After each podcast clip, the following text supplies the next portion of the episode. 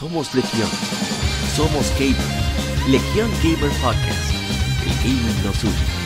Un podcast diferente para gamers únicos. Noticias interesantes. Historia del gaming y mucho más para mantenerte al tanto del actual como del pasado. Porque todos jugamos. El gaming nos une.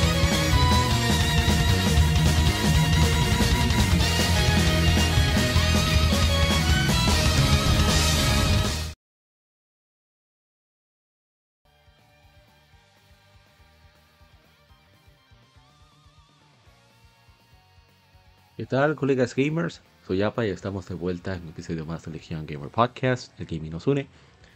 En esta ocasión vamos a conversar sobre lo que me pareció más destacado de Nintendo Direct, algunas cosas curiosas y muchas informaciones de algunos juegos que se anunciaron. Vamos a opinar un poquito sobre eso y por supuesto las que efemérides que no se pueden quedar. Así que vamos a arrancar que, repito, para aquellos que nos escuchan por primera vez, este es el episodio número 161 de Legion Gamer Podcast Aquí hablamos tanto de actualidad como de juegos retro en ese lado A. En el lado B, que se transmite después, grabamos a través de YouTube en vivo y luego lo pasamos a diferentes plataformas de podcast. El episodio B, el A se trata de actualidad y de juegos retro que están de aniversario. El lado B se trata de tener una conversación o tratar un poco, un poquito más de profundidad un, un tema en particular, un juego en particular, sea lo que sea. A veces con invitados, a veces solo. Y bien, vamos a, vamos a arrancar este lado A de inmediato con la primera sección, que es lo que hemos jugado durante estas semanas. Que tengo que cambiar de, vicio semanal a vicio quincenal realmente.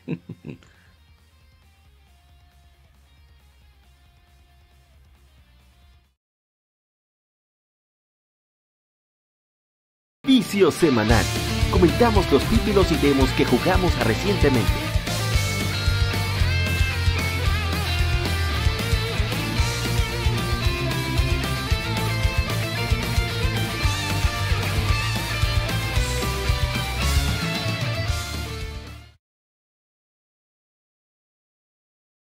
Bien, vamos a arrancar con lo primero que tenemos. Lo primero que tenemos es algo bastante simple, bastante sencillo. Puedo bajarle más el volumen, creo que ya está bien. Y se trata de nada más y nada menos que de la lectura gaming. La lectura gaming es una sección que hacemos a través de YouTube. Y lo que hacemos es precisamente leer un artículo o revista particular de videojuegos, enfocado en videojuegos, obviamente sea que narre su historia o, en el caso de esta ocasión, leemos la revista correspondiente al mes de junio de, 1998, en la cual, la cual tiene en portada a Banjo Kazooie, que va a estar de Game Femérides número 25, fijésimo quinto aniversario, en este mes, y próximamente, probablemente cuando ya esté el podcast, puedan, eh, bueno, vamos a, conmemorar las Game Femérides, y bueno, eh, las revistas de la época nos permiten percibir cómo fue el recibimiento de, títulos, cómo estaba el asunto en la época, cómo estaba el gaming, qué opiniones se tenían, etcétera, etcétera. Y por eso me gusta siempre eh, viajar en el tiempo a través de estas revistas, a través de, no, eh, sí, para conocer contexto de los videojuegos en su momento, debido a que las revistas reflejan muy bien este tipo de, de informaciones. Bien, vamos a ver qué más tenemos. Tenemos varias cositas por acá, ¿no? Jugamos Mario Kart 8 Deluxe, que es una joya de la corona de Nintendo Switch, el juego mejor vendido de Switch, sin duda. Y lo jugamos con amigos, una, unas manos. Mira que yo jugué poco tiempo, solo una hora con mis amigos, pero ellos tenían varias horas jugando. Mala mía, tuve ciertos inconvenientes para acceder. Pero lo importante es que se gozó muchísimo y no es apto para menores de edad porque hay muchísimos insultos algunos muy personales, pero es la gracia de jugar con amigos que, conoces de toda la vida. Y bueno, eh, que espero poder hacer más de esto y, y, que quede así grabado para la posteridad, o por lo menos hasta que YouTube considere que sea posible tener eso ahí. La verdad es que ese Mario Kart, por eso es el rey indiscutible de, de ventas de, de, consolas, que es porque que se trata de, de unos juegos demasiado divertidos demasiado bien realizados y además demasiado genial. Así que vamos de inmediato a pasar al siguiente título porque tenemos todavía varios títulos que, chequear, varios juegos. A ver, aquí tenemos que estábamos probando Pokémon Stadium. Eh, como ver, como ven ahí, tenemos cuatro iconos. Pero que no tenía ni, ni el icono correcto. Lo fui cambiando. Lamentablemente, el online del Switch es, una es un disparate. Porque estamos hablando de que algunos de nosotros estábamos relativamente cerca. Uno en, en uh, yo aquí en República Dominicana, otro en la Florida, otro también en la República, no, no, eran dos en España. Y no hubo manera. O sea, es un lag terrible. O sea, miren cómo están las barras. No hay forma de jugar eso. No hay manera. Es lamentable porque sería fantástico que realmente se pudieran jugar dichos títulos online como se debe. Pero es lo que hay, como decimos. Pero eso no quita lo, divertido que es Pokémon Stadium. Juego fantástico. Ojalá llegue el 2 pronto. Y luego pasamos a Pokémon Brilliant Diamond. Eh, pudimos salir de la Victory Road, camino de victoria. Que bastante. Recuerda más extenuante, pero puede ser el impacto de, la época. De jugarlo en su momento. Eh, bueno, cada juego. Aquí como que no, bueno, también que sabemos qué hacer, estamos preparados, las que tienen el juego a ser mucho más moderno, entre otros aspectos. Sí, como que no obtuvo la magnificencia que generalmente tenía la Victory Road, pero también está bien equipado, ya conozco el juego, hay muchas cosas que, que considerar. Pero bien, sigamos. También me, me siento bastante contento de, bueno, vamos a dejarlo por aquí de haber terminado eh, Dragon Quest 3, The Seeds of, Seeds of Salvation en Nintendo Switch. Estoy esperando con ansias el remake, eh, ¿cómo se dice? En 2D HD, como sea. A ver qué si le agregan algo o si no le agregan nada, no importa. Pero jugarlo en PlayStation 4. Y la verdad es que a mí me gustó muchísimo el Dragon Quest 3. Qué juego tan maravilloso, qué juego tan bien realizado la verdad es que es una verdadera joya del NES. Es un juego sorprendente, es un juego con muchísimo contenido y como tienes que volver a conocer. Abre ese. Yo no lo esperaba porque yo trato siempre de no conocer sobre lo que voy a jugar. Si, si sé que me va a gustar. Y bueno, cuando finalmente voy a eh, jugar a, esta parte, ya la parte final, eh, todo cobra sentido, ves, se abre otro mapa, digamos, y que genial es este juego, ¿eh? es fantástico. Cambiaron ciertas cositas de lo que entendía que sucedía en el original de NES, pero eso no le quita lo fantástico este juego. Y súper recomendado, ojalá que más gente le dé chance con la conocer la el remake to HD eh, hay que tomar mucha consideración en cuenta, hay que hacer su, poquito de grinding. Yo hice mi grinding, eso ven esos niveles que ven ahí. Aprovechaba cualquier viajecito desde las clases de otras cosas, por cierto, que estoy tomando formalmente las clases de japonés en Ichiro, que es una, una escuela de japonés.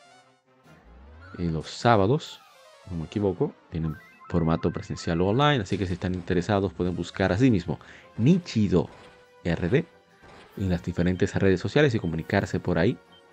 Y quieren conocer sobre las clases, exámenes de nivel, si tienes algo de conocimiento previo de japonés, o si quieres comenzar de cero también. Bueno, sigamos. Que Dragon Quest ha sido, estos RPG ha sido un gran motivador para conocer más de, esa vaya maravillosa cultura como es la cultura japonesa. Y bien, aquí tenemos el siguiente, que es Yakuza 5. Que de Yakuza 5 debo decir, me sucedió igual que con Yakuza 4. pero con Yakuza, 4 fue diferente porque fue la primera vez. Pero el juego está hecho para manejar a Kiryu. Los otros personajes están muy bien, son muy divertidos, son muy chéveres. Pero el momento de tú utilizar a Kiryu en combate es otra fragancia. Es como que todo encaja como debe. Y después de aproximadamente 11 años de la primera... No, 11 no. 8 años de la primera vez que jugué Yakuza 5, y el juego de estreno aquí en América, descubrí algo en el gameplay. Y es que tú puedes combinar los ataques con el agarre. por lo menos con Kiryu, no he probado con los demás personajes, voy a, tocar a ver. Y esto es porque el estilo de... Ay, me olvidó. El apellido.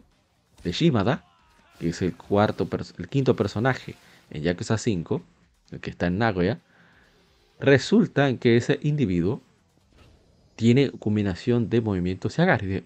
Quizá, quizá Kiryu lo tiene. Y resulta que sí.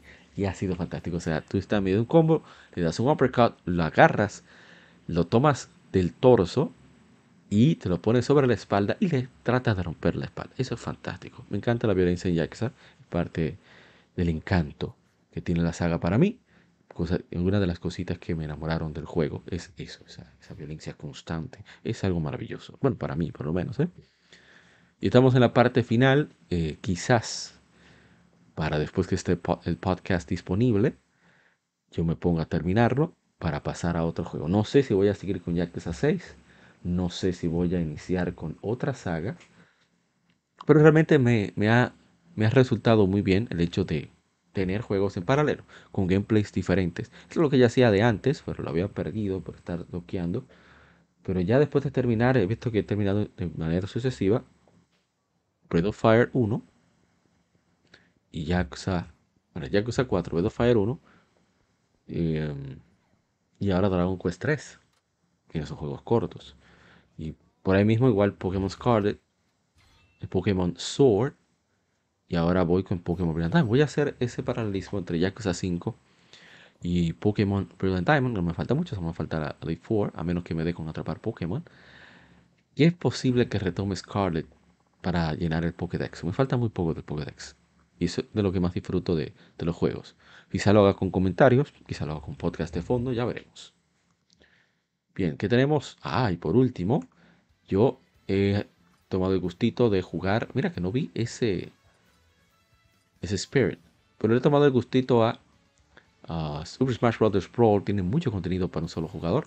Me ha gustado mucho, lo he disfrutado como cosa loca. Y me no he dicho que he mejorado porque realmente yo no juego este juego de manera competitiva, soy bastante malo para estar jugando competitivo, pero yo me divierto mucho con los desastres, el caos que ocurre en esta saga, en general desde la primera entrega, que pude ser partícipe del nacimiento de la saga, afortunadamente. A mí me encanta y, espero seguir disfrutando de, Smash.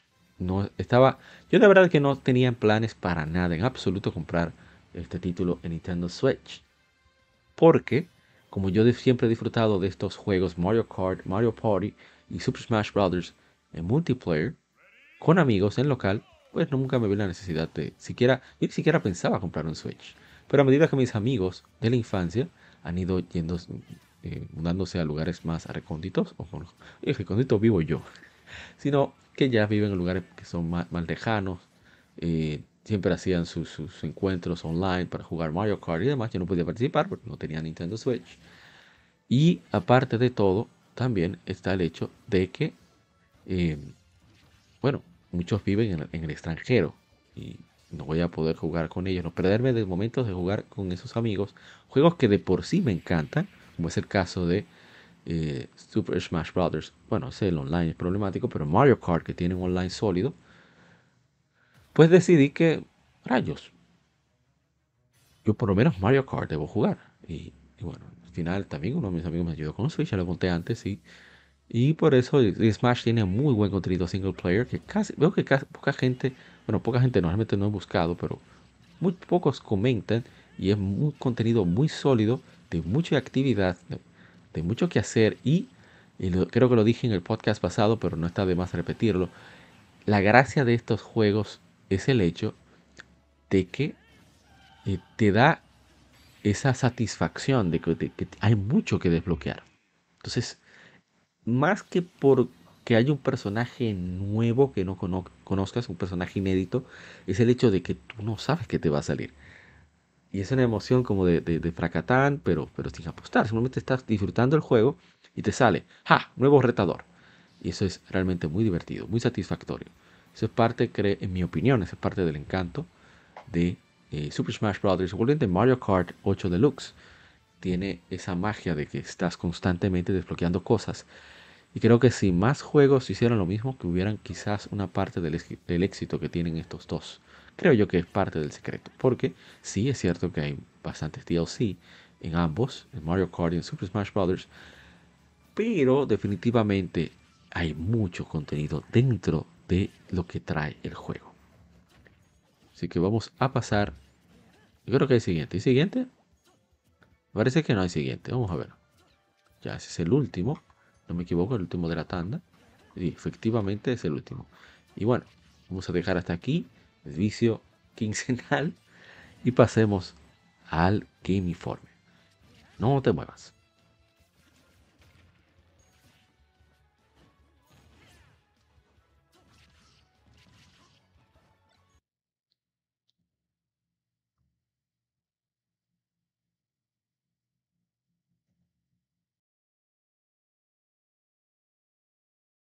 Game Informe. Las noticias de la semana debatidas y comentadas.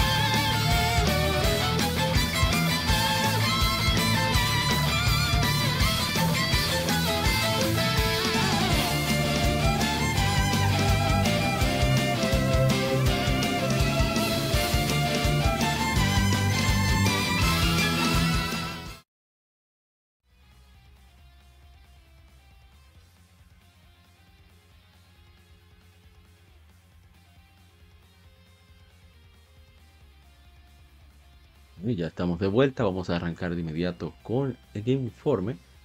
Y lo primero que tenemos en la primera tanda, que la redundancia, es, son muchas informaciones. Vamos a tratar de, no, creo que no es necesario comentar todo, pero hay cositas que merecen más atención, en mi opinión. Y aquí vamos.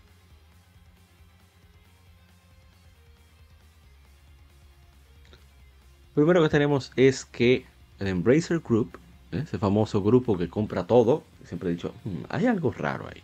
Pero vemos que Embracer Group ha anunciado una, una reestructuración, un programa de reestructuración a larga escala enfocado en ahorro de costos. Ahora quieren ahorrar costos, pero bueno. Alocación de relocalización de capital, eficiencia y consolidación, lo, que, lo cual puede incluir despidos. Se eh, clausura de estudios y divisiones.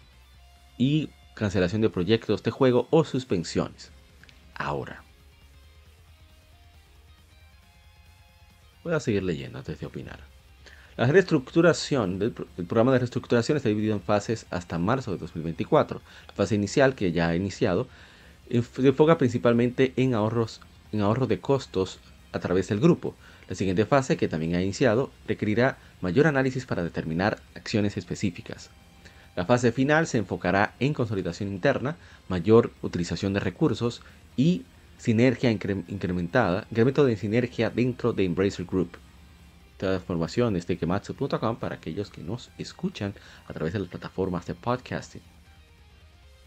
Y bueno, las acciones cubren, pero estarán limitadas a bueno, eh, Matthew Karch, interino, COO interino, Phil Rogers, también eh, Chief Strategy Officer interino, y que va a coliderar el programa de planeación e implementación, reducción de cantidad de personas, de costos administrativos, general, eh, de ventas, publicación y corporativos. La clausura de estudio y terminación de proyectos que aún no han sido anunciados con retornos, eh, poco retorno proyectado. Creación de inversión de juegos centralizados de proceso más comprensible y también review de progresos mientras se mantiene la creatividad, la libertad creativa. Mm, eso está difícil. La consolidación de compañías y negocios, incluyendo, vamos a quitar esto y esto también. De consolidación de compañías y negocios, incluyendo la evaluación de estructuras operativas del grupo la reducción de inversiones en desarrollo externo con mayor enfoque en desarrollo interno basado en, basado en eh, propiedad intelectual propia o, que se, o controlada. O sea, que sea todo interno. Eso está muy bien, estoy de acuerdo con eso. incremento de, de se dice, fondos externos o desarrollados internamente para juegos de gran presupuesto. Renovación de enfoque de las áreas principales de negocios del grupo. Implementación de approach a predicción de juegos más, más enfocada en datos, más centralizada y estandarizada. Hay una carta que se hablan sobre todas esas cosas, pero bien. Eh, yo le he dicho al principio, desde hace mucho tiempo, perdón, que eso está, no sé, es un grupo muy, muy extraño, quién sabe, ¿eh? quién sabe. Decía mi abuela quería dos coreanos, o sea, que todavía no sé qué significa, pero en fin. Veamos la siguiente información. Y es que Vivo Interactive ha anunciado Nexomon 3, la tercera entrega de la serie de RPG de captura de monstruos, Nexomon, que estará disponible para PC a través de Steam. No se ha dado ninguna fecha de lanzamiento. Y bueno, miren qué interesante y es que la tercera entrega de Nexomon va a tener un mundo abierto 3D enriquecido, nuevo sistema de batalla, va a ser eh, más grande. Y bueno, Sears se dice que aquellos que pueden ver el futuro, ¿no?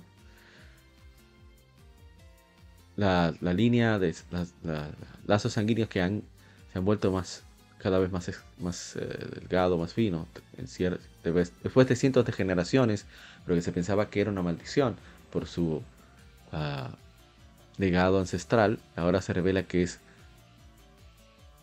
el, desastre sistémico por un enemigo desconocido, que comienza como un simple cuento de la supervivencia de la progenia, pronto se convierte en una calamidad que se conecta, que apunta al pasado del mundo, el presente y eones en el futuro. Oye, pero el jueguito, hey, hey, soportísimo. Wow, pero ¿cómo esa? Pero eso se ve, wow, yo no puedo creerlo. Yo no lo puedo creer. Me niego a creerlo. ¿Y cómo esa gente pudieron hacer ese tipo de inversión? Yo no, es que no puede ser que eso se vea así. Wow, wow, wow, wow. El Summon 3 contiene un mundo abierto 3D vibrante y colosal que inmerge a los jugadores en un, en un ¿cómo se dice? Una cajita de arena, un, patio de recreo inmenso. Explora el continente aureliano, el bello continente aureliano, con increíbles cientos de Nexomon únicos para capturar. Eh, Involúcrate en batallas emocionantes contra Tamers de todos los calibres mientras experimentas un sistema de batalla innovador. Eh, lleva a cabo misiones eh, complejas y desvela el, el, mal enigmático que ha confundido a las generaciones de Tamers. Un viaje memorable, Nexomon entrega una experiencia inolvidable, story driven, o sea, basado en guion, con una narrativa cinemática cuidadosamente forjada que, que se une con, eh, que está ligada a adversarios de otro mundo, decisiones retadoras y un, elenco diverso de personajes que dan forma a cada aspecto del el mundo de Nexomon 3. Mientras la ruina de la fortuna se deshace, ¿qué secretos crueles esperan más allá de, sus ruinas? Vamos a ver el trailer.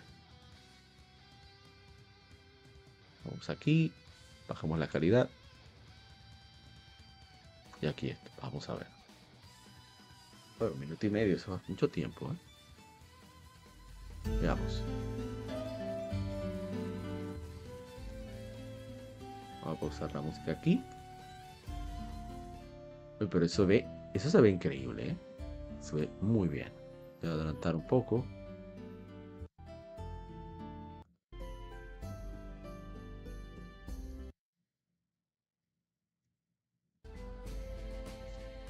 Muy bien, me gusta. ¿Mm? A ver cómo va a funcionar todo, que es para PC. Ojalá y salga, aunque sea en PlayStation 5 y quizás sale en Switch también.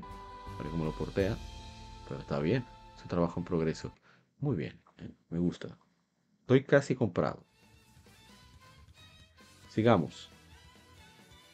Vamos ahora con los anuncios que hicieran. Uno de los anuncios que hicieran en Nintendo Direct. Estuvo bastante bueno. ¿eh? Creo que fue el evento que más me interesó de todos. Anunciaron por lo menos dos juegos que seguro que voy a comprar. Y bueno, el RPG de estrategia, persona psicotáctica, También está disponible para PlayStation 5, PlayStation 4, Nintendo Switch y PC a través de Steam, junto con su previamente anunciada a, las versiones de Xbox Series, Xbox One y PC de Windows. Cuando se lance el 17 de noviembre en todo el mundo, anunció Atlus. Usuarios que compren la versión de PlayStation 4 recibirán una mejora gratuita a la versión de PlayStation 5 y Save Data también puede transferirse. Y bueno, está. Vamos a ver. Now to our main story. What the hell? What happened to the TV? A ver, a ver, a ver. Qué bonito está el gato.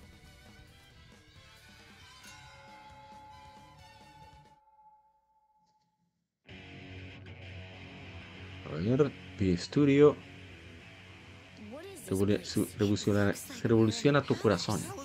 Son ellos. Entonces están todos chibi. Dice Morgana que la única opción es atacar otra vez. La música está bastante chévere. ¿eh?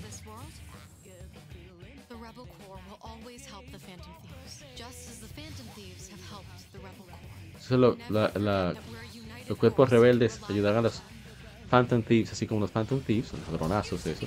Siempre han ayudado a los Phantom, a los Rebel Corps. Ustedes, que son sus súbditos.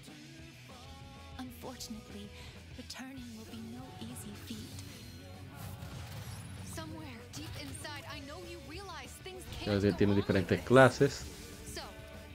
Está bastante interesante el jueguito. Yo lo probaría del Plus. Persona táctica. Persona 5 táctica. Está sacando todo el jugo a persona. Pero yo no veo eso mal, ¿eh? Porque al final nada es obligatorio. No, no está forzado a hacer nada. Pero yo lo veo bien porque están aprovechando una IP que es bastante reconocida, bastante famosa y bastante querida. Una entrega en particular. Y están aprovechando para probar ideas. Y eso puede ser que en el futuro, así como yo lo veo, es como una inversión. Yo no estoy diciendo que lo compren. ¿eh? Estoy diciendo que es bueno que los developers, los desarrolladores, puedan experimentar. Aunque quizás uno lo vea como su explotación de una IP o de una entrega, lo que sea. Pero al final eso permite generar más ideas a futuro que pueden formar parte del engranaje de un juego mucho mayor y mejor. Así que mientras más pulidos estén los tabs, mientras más satisfechos en su generación y ejecución de ideas, mejor salen los juegos. Creo yo. Entonces es una forma muy particular que tengo de pensar. veamos, veamos qué sigue. Ah, vamos a ver esto. Vamos a, a chequear qué más tenemos.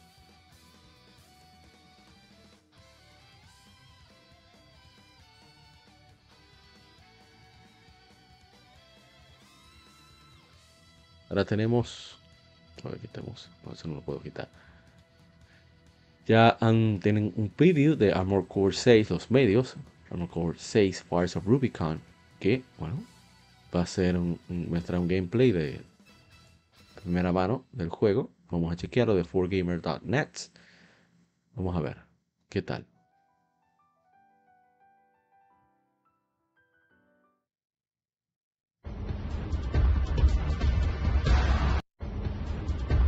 a bajarlo. Demasiado alto. Bajar más todavía. Bueno, chiquito se ve bastante bien, ¿eh? Vemos que está en movimiento. Flotar, está bajando el escenario. Continúa impulsándose hacia adelante, está subiendo en altura. Mantiene una especie de, de aumento de velocidad. Verdad está interesante la movilidad que ver qué tal el gameplay de combate. Está explorando un escenario. Pero está divertido, ¿eh? Lo que se ve, por lo menos esa parte de movilidad, está interesante. Ahí está, comienza ahora el ataque. Los enemigos, un misil que acaba de partir la madre de un robot. Enemigo que está por ahí. Tira unos misilazos y están disparándole desde arriba, está esquivando los misiles, se impulsó en una plataforma, ahora siguen los misiles llegando, está disparando eh, pequeños, eh, digamos, balas, disparando los misiles, ¿no?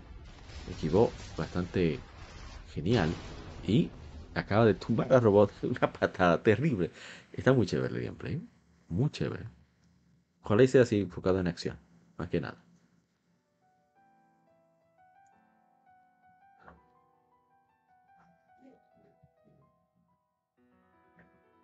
Vamos a continuar. ¿Qué más tenemos? Y es que el cofundador de Rockstar Games, Stan Hauser, también creador, uno creadores de Grand Theft Auto, ha anunciado el establecimiento de Absurd Ventures, una compañía de medios que creará nueva propiedad intelectual a través de todas las plataformas y formatos. Absurd Ventures está construyendo mundos narrativos, creando personajes y escribiendo historias para una, diversa variedad de géneros. Lee la declaración de prensa sin importar el medio, se, ha producido para live action y animación, videojuegos y otros contenidos interactivos, libros, novelas gráficas y podcasts guionizados. Dan Hauser comentó, estamos construyendo Observe Ventures para crear, nuevos universos y contar grandes historias donde sea y como sea que podamos. Aparte de la cofundación de, Rockstar Games, Hauser también ha sido el director perdón, el director creativo y escritor principal de Grand Theft Auto, Red Dead Redemption y las franquicias y por supuesto Polly, aparte de otros. Y ahí está el anuncio. ¿eh? Vamos a ver. Está bien, está bien enseñar de nuevo ese sueño. Está avanzando como por un terreno, un campo, donde estamos tirando muchísimas cosas en un radar. ahora está recogiendo, utilizando o, tratarás de o simplemente tratarás de venderme algo. No vamos a ver ese video. No estamos en eso. Muy abstracto. Bien, vamos entonces con un reguero de información de, de JAXA. La editora Sega, la desarrolladora Ryuga Gotoku Studio han lanzado nueva información cuanto a la historia, elenco, combate y locaciones de Like a Dragon Gaiden, The Man Who Raised His Name el hombre que borró su nombre, el hombre que borró su nombre. Eh, ¿Qué debe sacrificar para, proteger a los que amas? La ex leyenda en el mundo Yaxa, Kazuma Kiryu, enfrenta su muerte con el fin de proteger a sus seres queridos. Ocasionalmente recibe misiones, un momento, un momento, que esta yo creo que la conozco, y si la memoria no me falla, es vocal. Sigamos. Adicionalmente recibe misiones de un agente secreto para la facción Taidoji, una organización en, las sombras que operaba, una vez como un ejecutor, solventador de problemas, sería sé, algo así, para el gobierno. La propia existencia de Kiryu se mantiene como un secreto bien resguardado dentro de Daidoji. Allí debe pasar su día con una soledad autoimpuesta hasta que un día alguien llega para sacar a Kiryu de allí. Dejarle de allí. Kazuma Kiryu es el elenco con Takaya Kuroda, el maestro Takaya Kuroda, un ex yakuza legendario que ha borrado su nombre y su pasado. José Shishido, un teniente de la familia Watase, subsidiaria de la Alianza Omi. La familia es el mejor número uno de la familia Watase. Y así sucesivamente hay más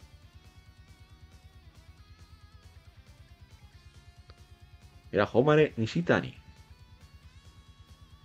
patriarca del clan Kijin, subsidiario de la alianza Omi. Se patriarca de, ser patriarca del clan Kijin, una subsidiaria directa de la alianza Omi. La alianza Omi son del oeste, ¿eh? los Toyo son del este. Está muy interesante eso. Kikei Hanawa, líder de la facción Taidoji. Excelente que esté Kuroda de nuevo. Tienen diferentes estilos de combate, con un enfocado más fuerza, otro con velocidad. Y las locaciones incluirán Sotenbori Osaka, que ya lo hemos visto en Yakuza 5, en Yakuza 0, y por supuesto en Yokohama, que es nuevo, eh, si la primera no me falla, y, que, Sesaki y Jincho, Yokohama.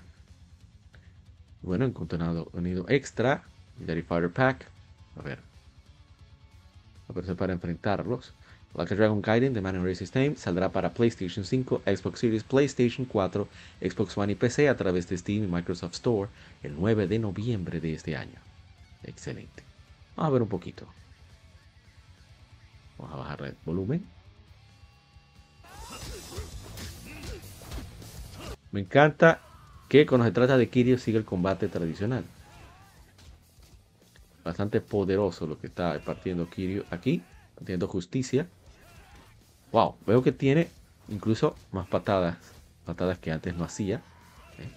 Dobles. Veo que carga los golpes. Está fantástico, ¿eh? Cómo puede dejarlos eh, en shock. Y sigue tan violento como siempre, diría que más, ¿eh?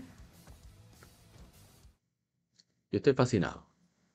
Fascinado, encantado, enamorado de Yakuza. De Like a Dragon. The Man Who Raised His Name. Voy a tener que conseguirlo asiático porque en Occidente pretenden sacarlo solo digital. Así que me tocará importarlo, ya sea de Japón o de Asia continental. Vamos a ver cómo lo hacemos. Pero ese está en mi lista, pero de cabeza. Tiene el estilo que me gusta, convencional. Pero hay más de Ryuga Gotoku. Hay una conversación interesante. ¿Eh? Una conversación muy interesante que pone. Bueno, aquí vamos. Y la editora Sega, la salidera de Gotoku Studio, compartieron nueva información sobre Like a Dragon Infinite Wealth en el Gotoku Summit en, en el Summit Summer 2023. Masayoshi Yokohama, que es el productor, confirmó que la playa mostrada en el teaser es un país fuera de Japón y, pero no declaró exactamente dónde. Todo el mundo sabe que es Hawái ya. La historia en sí mismo eh, es solo una escena tomada desde el primer inicio del capítulo del juego. El inicio de un capítulo en el juego. La nueva locación es solo una de las locaciones del juego, la que Dragon Infinite Wealth promete las locaciones más grandes en la historia de la serie, con Isezaki y Jincho en Yokohama también regresando. Una corta escena pues, presentando una conversación entre Kazuma Kiryu y Ichiban Kasuga también se mostró. Like a Dragon Infinite Wealth saldrá para PlayStation 5, Xbox Series, PlayStation 4, Xbox One y PC a través de Steam, Microsoft Store a inicios de 2024. Vamos a ver la conversación. Vamos a parar aquí la música.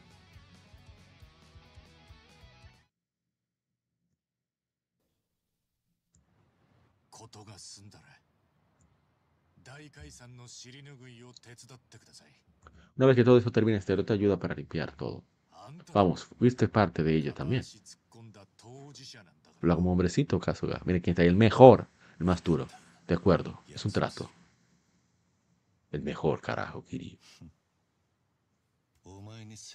Qué divertido. Qué gracioso. Tú dándome una, una un escarmiento.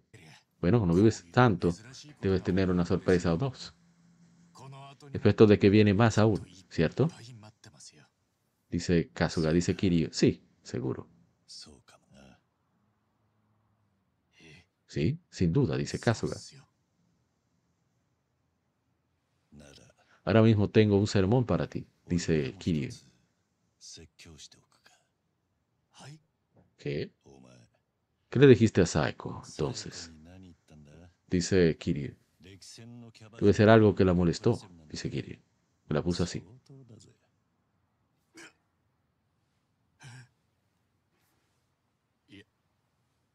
Ah, ella todavía está molesta conmigo, dice Kasuga. Te, le propusiste, ¿verdad? Dice Kiryu. Sí, lo hice. Y ella me rechazó. Durísimo, dice Kasuga. Incluso le hablé con Namba y Adachi-san y me, y me disculpé un montón, dice Kasuga. Yo estaba tan molesta con eso. Ah, vamos, no sea tan, seas tan patético, dice Kiryu. Sí, me encantaría algún consejo. De hecho, olvídalo. tú no pareces un mujeriego, don Juan. ¿Qué? ¿Qué significa eso? Dice que se molestó. Quiero decir que eres un buen tipo. Dice Kazuga. Vamos, dame algo de crédito, dice Kiryu. He dado mis rondas por ahí varias veces. ¿Qué? ¿En serio? Dice Kazuga.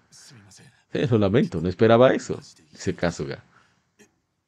Así que te has propuesto y todo, dice Kasuga. Dice Kiryu. por supuesto. ¿En serio? Dice Kasuga. ¿Qué le dijiste? ¿Sabes? Para referencia y cosas. Y Kiryu. Oh, no. no me propuse? Y ahí termina. ¿Qué rayos? Está genial, ¿eh? Una conversación de hombre a hombre. Entre dos. Entre el más legendario de los Yakuza, en los videojuegos, obviamente. Y el nuevo. Está llegando. Todavía no, es, no llega al nivel de Kiryu ni va a llegar tampoco, pero se le tiene su, su, su, cariñito, digamos. Pero hay más. Hemos terminado con Yuga Gotoku Studio.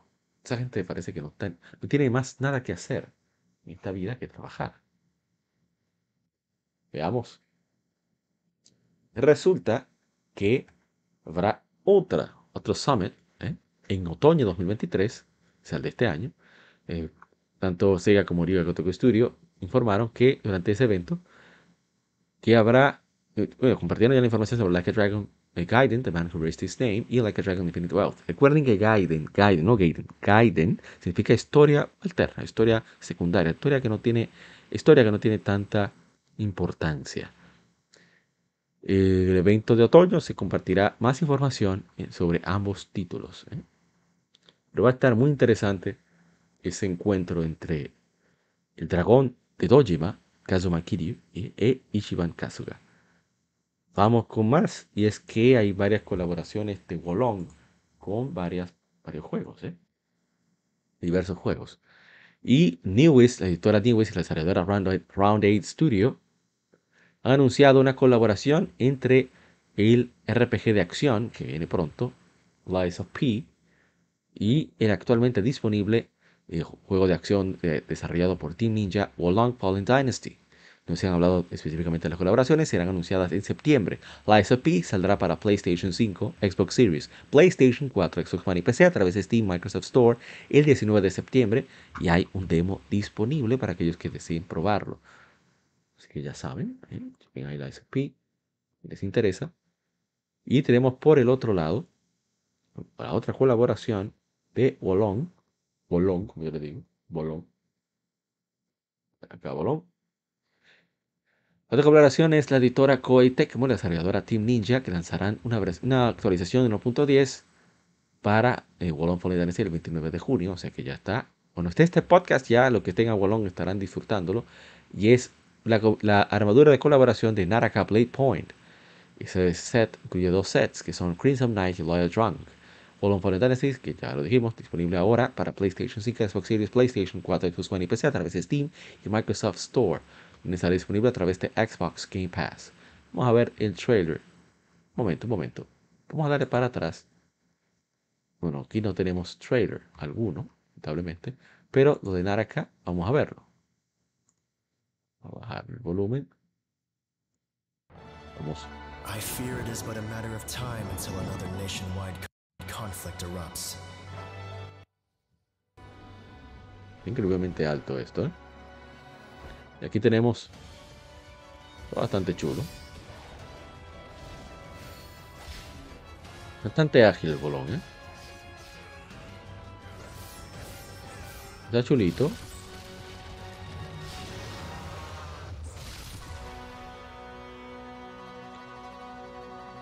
Colón, Naraka Blade Point. Ahí está.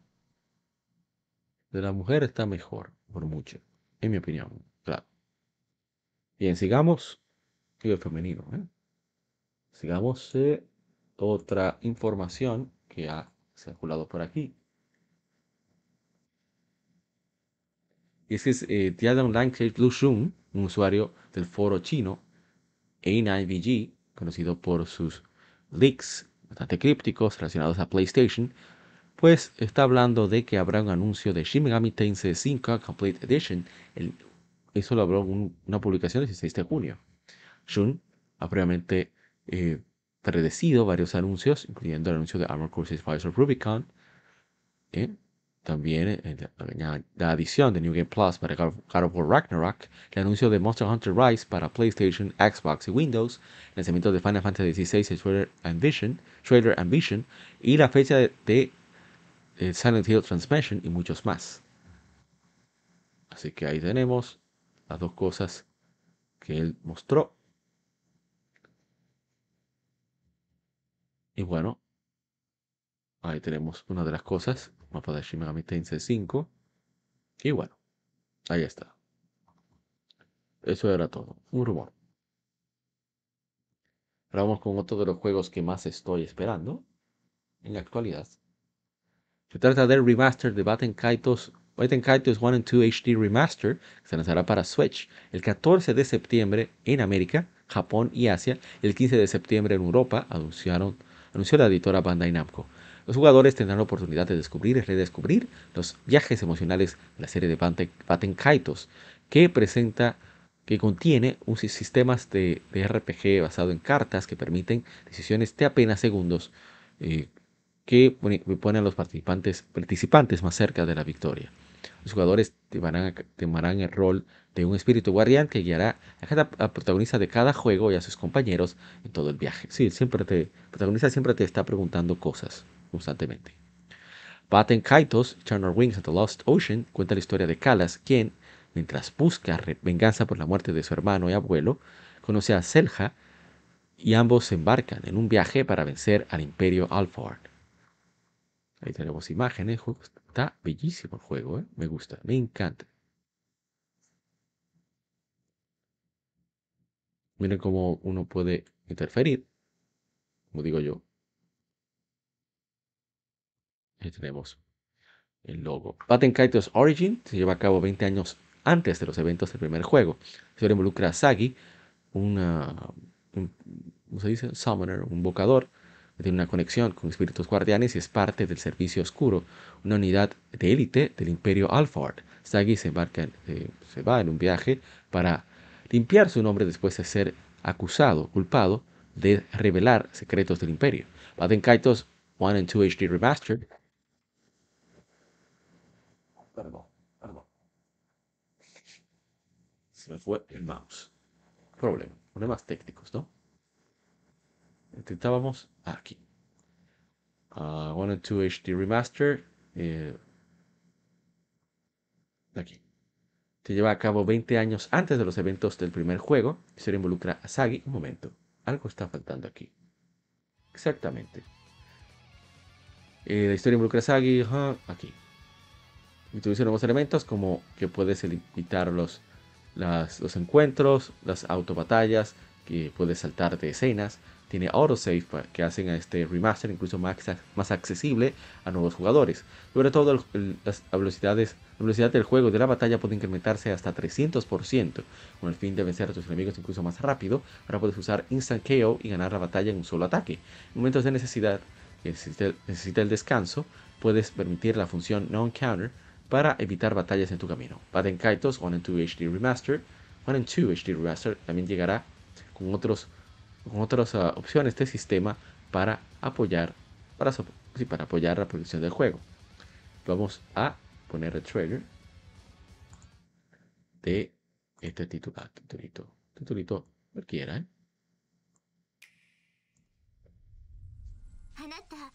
Este espíritu parece que parece que le agradas y podrías eh, crear lazos con él. Algo maravilloso podría sucederte.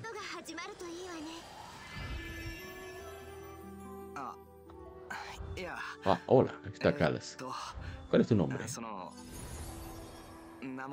Bueno, está largo este trailer, no quiero durar tanto. Guides 1 and 2 HD Remaster. Las almas de ambos mundos podrían encontrarse. Sus sus destinos enlazados, el arma visitante podría convertirse en un espíritu guardián. Recuerda, puedes entender el poder de un combate y puede profundizar las relaciones del quien aún está resguardando. Estoy hablando de confianza aquí. Vamos a seguir adelantando para ver el combate. Y está genial, ¿eh? está fantástico. Este es el ataque especial que tiene Kalas. Y ahí muestran también los elementos. Una lástima que no salga físico aquí en Occidente, pero bueno, nada que no se remedie con... Eh, ahí está la fecha, lo dijimos ahorita. 14 de septiembre en América, Japón y Asia. Tengo que ponerme las pilas para asegurar mi copia física ¿eh? en Play Asia. Play Asia sería, ¿no? Quiero mi versión en japonesa con inglés, a ver si consigo también. Eh, no sé si Grandia. Y Great Ace Attorney. La versión de PlayStation 4 que me interesa bastante. A ver si salimos de eso. Veamos, ¿qué más tenemos? Poner la música de nuevo, siempre se me olvida.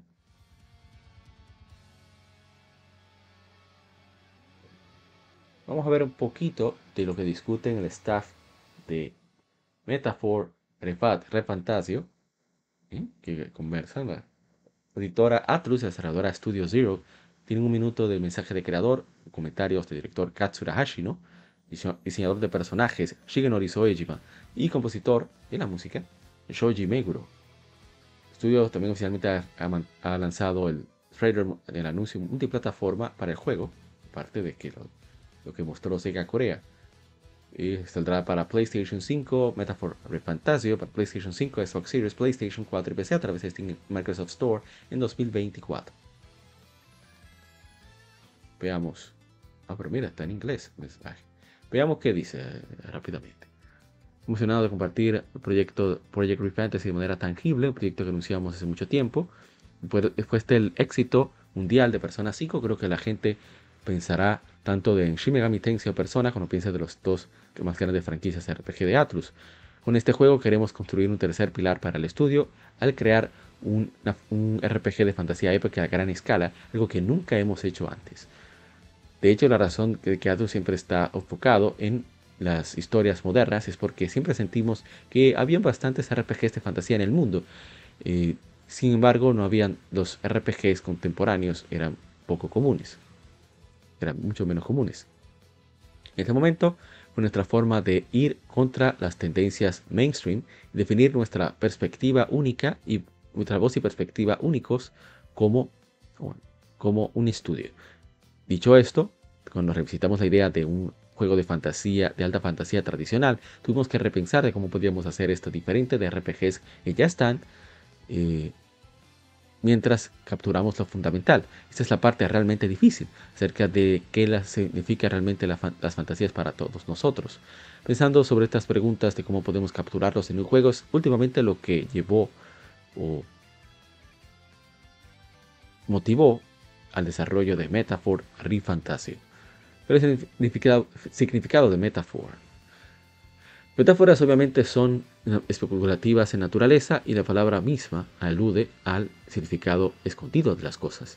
Hemos contado muchas historias contemporáneas nuestros juegos hasta ahora. A muchas hay plena, hay un montón de franquicias de fantasía RPGs alrededor de nosotros, ¿verdad? Cuando pienso sobre los temas explorados en los Shin Megami Tensei o Persona pasados, las historias siempre eh, tienen que ver con cómo las personas deben vivir sus vidas en el, día actual, en la actualidad. Y eso fue una idea que queríamos capturar aquí también. Así que en lugar... Así que sin ningún problema decidimos Metaphor como título para este juego. ¿Qué se ve como un... ¿Qué se vería como una verdadera fantasía? Hay un momento en desarrollo, un momento temprano en el desarrollo donde tenemos que preguntarnos a nosotros, a nosotros mismos, incluso, ¿qué, qué son? Inclusive qué son las historias de fantasía. Entonces había leído un montón de libros que exploraban estas, pues, estas preguntas fundamentales, pero una explicación realmente resaltó para mí. Decía, la fantasía hace más que emergirnos en mundos vacíos de ficción. Existen porque hay algo cerca de nuestro mundo que queremos cambiar y nos ayudan a reimaginar algo nuevo. Estaba realmente movido, eh, conmovido por esta explicación y aunque Quizás con ese ángulo podemos hacer un RPG de fantasía que coincida con el estilo de Atlus. Ese concepto básico ayudó a, guiar todas nuestras decisiones, nuestra historia, qué personajes deben aparecer, qué poderes deben tener y cómo deben de luchar. Incluso cosas como cómo debe ser el clímax final. Nos dio, un montón, montón de claridad y tratamos de capturar todo dentro del juego también. Eh, cuéntanos acerca del mundo de fantasía. Originalmente desarrollamos el juego en un estilo más medieval, más occidental, pero nos dimos cuenta rápidamente de que estábamos convirtiéndonos en un juego de fantasía convencional. Para darle un giro más único, pensamos acerca del mundo moderno y los elementos que podríamos llevar a un ambiente de fantasía. Elementos que podríamos llevar a un mundo de fantasía y hay un sentimiento de conexión eh, latente entre los dos mundos ya sea la estructura de narrativa o algunos de los gimmicks del juego, tratamos de incorporar concepto como una esencia clave y característico del universo del juego. ¿Qué mensaje quieres enviar? A ver, a ver. A los. Bueno, eso del mensaje. bueno, dice que Metaphor Fantasio es enfrentar tu miedo, ya que somos primates, los humanos siempre han tenido el miedo como una parte fundamental de nuestra experiencia compartida. Dependiendo de la persona, el miedo puede paralizar a alguien, incluso puede causar su declive, pero también puede, puede impulsar a la gente adelante en momentos. Es una emoción muy fundamental que experimentamos como humanos y dependiendo de cómo lo veamos, puede, pueden, puede empujarnos a algo fuera de nuestras, nuestras zonas de confort. Hay un concepto clave que estamos tratando de... Eso es un concepto clave que estamos tratando de explorar en Metafor y Fantasio. El miedo debe sonar como un tema simple, porque, pero porque no es tan simple, esperamos que la gente no se vaya diciendo, pensando, eso fue divertido, un escape momentáneo. Ahora de regreso a la realidad donde nada ha cambiado. En lugar de eso, genuinamente queremos que la gente sienta algo acerca de sus vidas, incluso se sientan motivados o, más poderosos a través de, por jugar este título. De esa manera, la experiencia es rica y significativa, así como incluso como entretenimiento, y no estamos comprometiendo la filosofía de Atus con respecto a los RPGs, y todavía estamos proveyendo algo nuevo y disfrutable para nuestros fans. Ese, esa fue la meta final para nosotros. Bueno, hay sesiones con, el diseñador y con el compositor, vamos a dejarlo para después. Bueno, mensaje clausura de Hashino. Metaphor Fantasio se lanzará en 2024. Esperamos pulir el juego y seguiremos revelando nueva información. Mientras pulimos el juego, seguiremos revelando nueva información. Por amor, esperen escuchar más de nosotros y gracias por su tiempo. Y bueno, ahí está. Qué bien, ¿eh? Qué bueno que, están arriesgándose con ese título. No se van a quedar solamente en persona. Eso es muy importante saber. Ver qué más tenemos. Voy a tomar un poquito de agua. Lo que carga esto.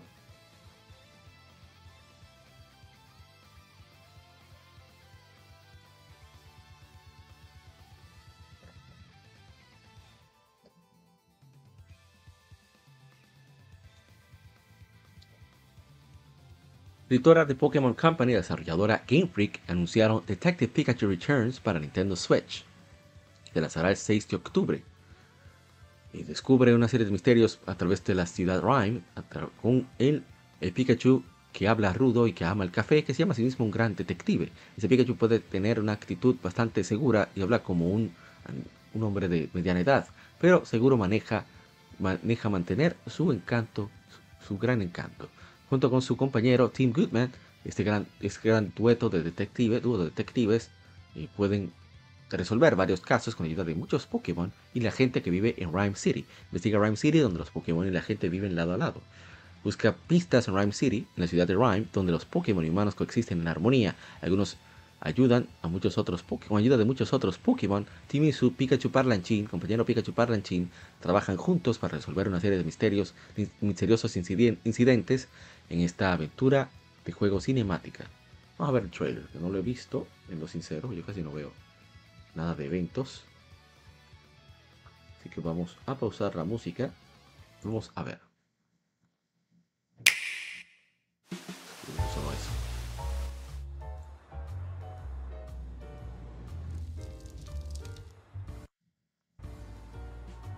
Tenemos un Bidoof, tenemos el de agua, tenemos el de fuego el inicial. Ahí tenemos el Pikachu. I hereby proclaim this day the start of Pokemon Friendship Week. Tim Goodman. Pikachu. Que. Pikachu. Ahora está mucho más adulto Tim Goodman. El dúo regresa. Son parte clave de, del trabajo detective. Con un Pikachu parlanchín. Siento con el café. Algo me dice. Este es solo el inicio. Mm. ¿Cómo mueve su café? Me gusta tostado hoy. Mira, encima de un Growlithe. Qué bonito Growlithe. Trabajarás juntos con los Pokémon. El Politoad. ¿Cómo con ese T? Era Ludicolo. Slowpoke. Resolver los misterios de esta ciudad. Ahí tenemos a Mewtwo. Cada nuestras deducciones. El, está claro el culpable. Ahí tenemos a Magikarp. Mi nombre es Pikachu. Y eres lo que podrías llamar un gran detective. 6 de octubre de 2023 ya aceptan pre-orders. No me gustaría una taza de café, dice Pikachu. El problema de este juego es. Este juego, por lo menos el primero de 3DS, es un juego bastante decente y divertido. El problema está en que si vale los 60 dólares que piden, no lo sé, Rick. No lo sé. Pero seguramente me llamaría la atención. Un juego difícil que baje de, precio, el ser Pokémon. Pero ya veremos, ya veremos qué pasa. A ver, ¿qué más nos falta? Nos faltan varios. wow. Apenas vamos por la mitad. Como tenemos que acelerar. Bueno, este, este sí voy a tomar mi tiempo para conversarlo. Porque es una de las estrellas del evento para mí. Ahí es donde Nintendo se comió, se llevó las palmas. Decían en Club Nintendo. Ay, sonido de Switch. Cuando vi esto, todo el mundo pensó, bueno, viene el juego para la consola virtual. Y sucede esto. Completamente en 3D rehecho. ¿eh? Miren qué bonita se ve Peach. ¿eh? Ahí para que nadie se queje a bajar un poco la resolución. Ahí está Super Mario RPG. Miren que bien va Mario, saltando. Yo la verdad es que estoy loco por este juego. Los visuales están genial, ¿eh? con mucho detalle. sigue la misma perspectiva, probablemente quizás cambien algunas cositas del gameplay, lo cual dudo. Pero miren qué bonito Bowser, lo más bonito que hay en Nintendo, después de su hijo, por supuesto. Miren, ahí está dando sus tablazos Peach. ¿eh? Vemos que hay un, marcador ahí de porcentaje. Muchos clásicos que regresan. Muchos clásicos. ¿eh? Enemigos bastante queridos. Ojalá este el de Final Fantasy 6 o 4, no recuerdo cuál era. Pero yo estoy muy emocionado de poder darle a este juego como merece. ¿eh? Traído a la actualidad, pero me encanta cómo mantiene su base bastante sólida. Qué fantástico está eso. Está Melo, está Gino, está Peach, ¿eh? Bowser. Lo más bello Bowser. Se ve bastante, bastante bien el jueguito. Qué chulería, ¿eh? Vamos a discutiendo. Mira Yoshi, qué bello Yoshi. Recuerdo esta parte que la pasamos en efemérides el año pasado. Ahí tenemos la estrella.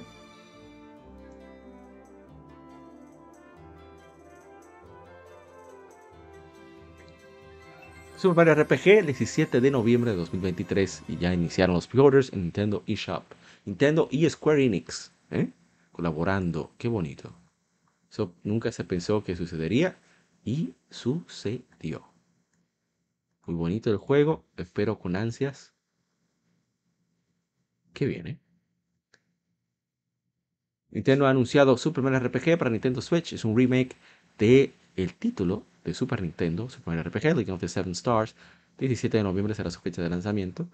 Y bueno, no hay que decir mucho. No hay que decir mucho. Es Super Mario RPG. Excelente. Se llevó las palmas Nintendo ahí. Lo mejor que se anunció en ese direct. Junto con lo que sigue ahora, por supuesto. Bueno, ahora no. Tienes un, tente ahí. Que se va a lanzar Anunciaron, anunciaron un juego de Princess Peach. Eh, bueno, la serie de Super Mario, pero con la princesa Peach. No se ha, hablado de título, detalles, pero llegará en 2024 y es así de simple. Oh, no, no, no, sigue bajito.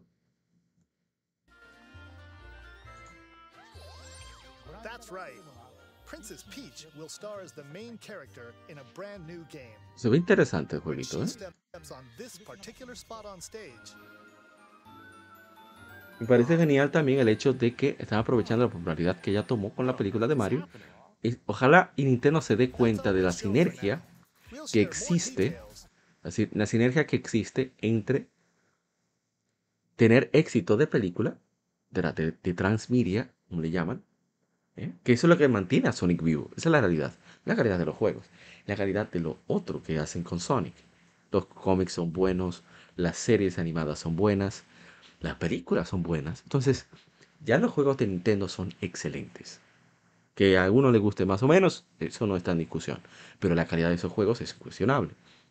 Entonces, si Nintendo hace buenos transmedia, buenos, no necesariamente cómics, pero buenas películas, buenas series, etc., yo creo que va a ser un éxito.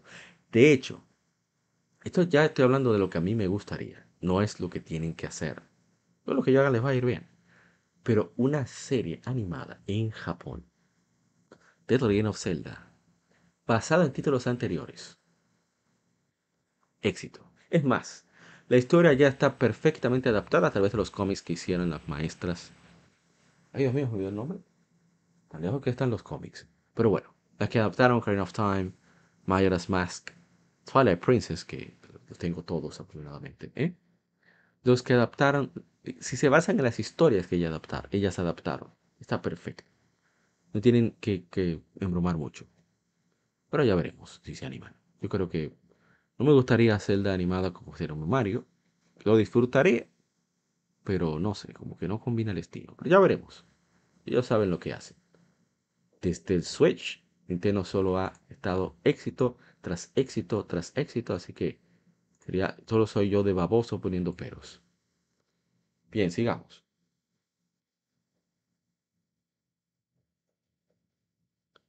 Tenemos ahora Luigi's Mansion Dark Moon. Se ha anunciado una versión mejorada de la original de Switch. Se lanzará en 2024. Originalmente para Nintendo 3DS. Y está saliéndose para Nintendo Switch. Y bueno, no mucho que mostrar. El juego está muy chulo. A mí me gustó bastante. El, original. Vamos a ver un poquito. Algo que no me gusta es que hay que ir por niveles a completar los mismos objetivos. No es una exploración libre como se tenía en el en los en el, del Nintendo GameCube, no sé en los otros, pero pero es un muy buen juego. Así que espero verlo. Quizá lo compre, quizás sí, quizás no, pero sí me llamó la atención. Otro que me llamó la atención, este no voy a mostrar el video, no veo necesidad. ¿Qué es esto? es que se anunció la trilogía de Batman Arkham, Arkham Trilogy para Switch, incluye Batman Arkham Asylum, Arkham City, Arkham Knight, con todo el contenido descargable de los tres. Y fueron porteados por Turn Me Up Games, se lanzará este otoño.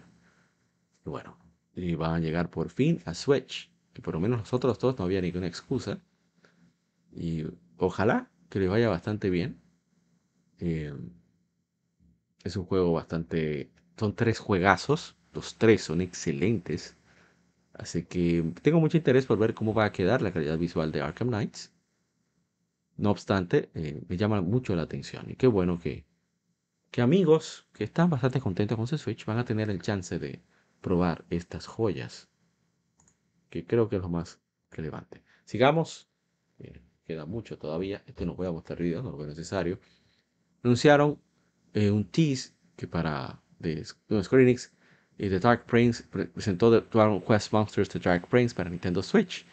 en Japón se conoce como Dragon Quest Monsters 3.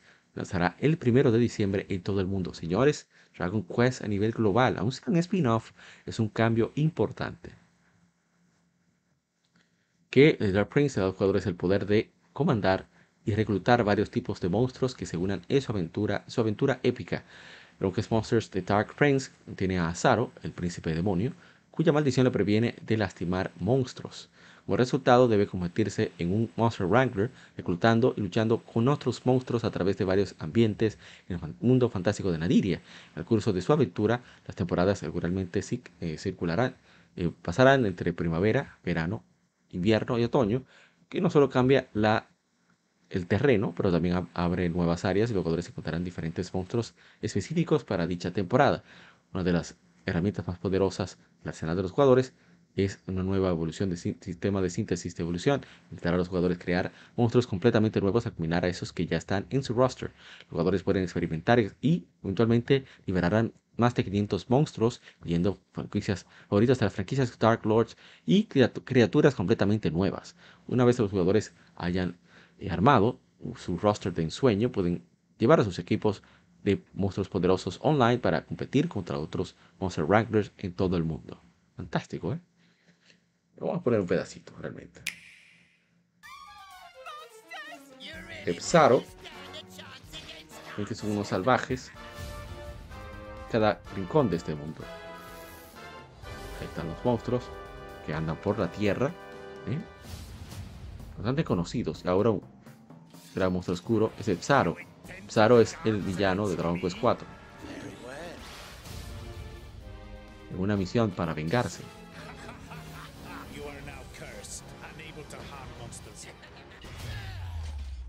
Vemos que le defendió un monstruo. Deben convertirte en Monster Wrangler. Y ahí comienza el asunto de la combinación de monstruos y demás para lograr diferentes especies. Está muy interesante la mecánica, ¿eh? me está llamando mucho la atención. Lástima que solo salga Nintendo Switch. Me gustaría jugarlo en PlayStation 4, pero buscará la vuelta para jugarlo en Switch. Es lo que hay, ¿no? ¿Este canal de qué es? Oh, pero mira, hay un canal de Dragon Quest. Yo no estoy suscrito aún. Me siento hasta mal. Vamos a suscribirnos. ¿Qué pasó aquí?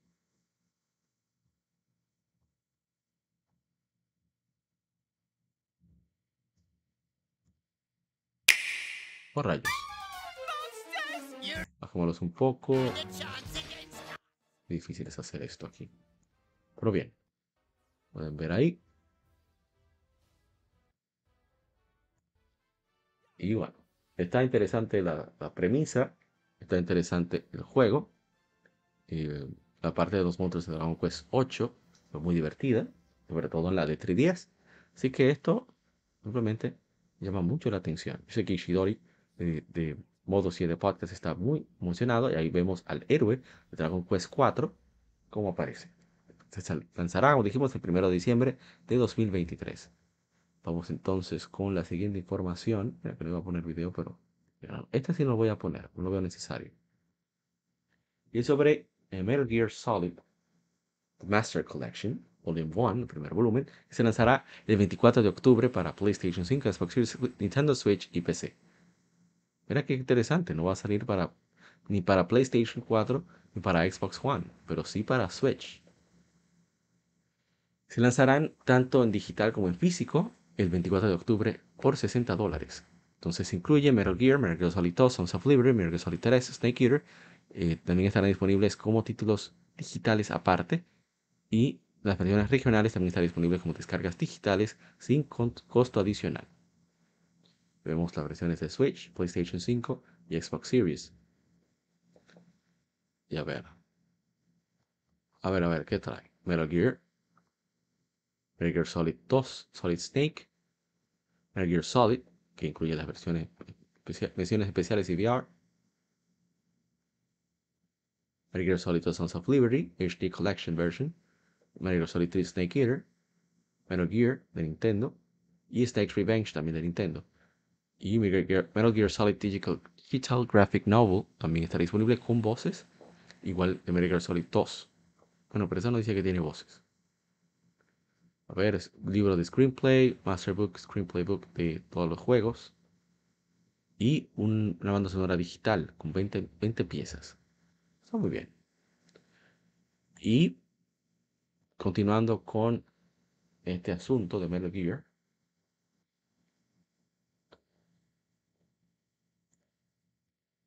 tenemos que se rumora, ¿eh? se rumora después dicen, ay, está este hablando tontería. Es verdad, hablo mucho de tontería, tengo que admitir.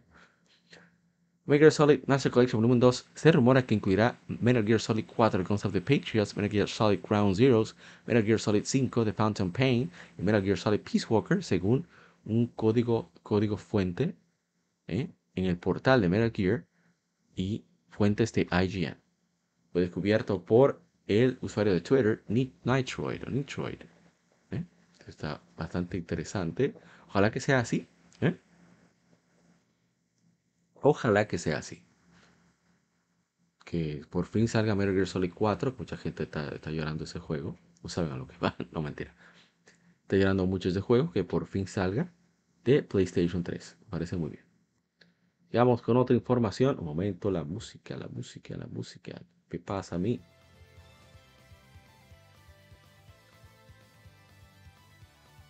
Y ahora tenemos que Fate Samurai Remnant se lanzará para PlayStation 5, PlayStation 4, Nintendo Switch y PC a través de Steam el 28 de septiembre en Japón y el 29 de septiembre en todo el mundo anunciaron la editora Koei Tecmo y la desarrolladora Omega Force.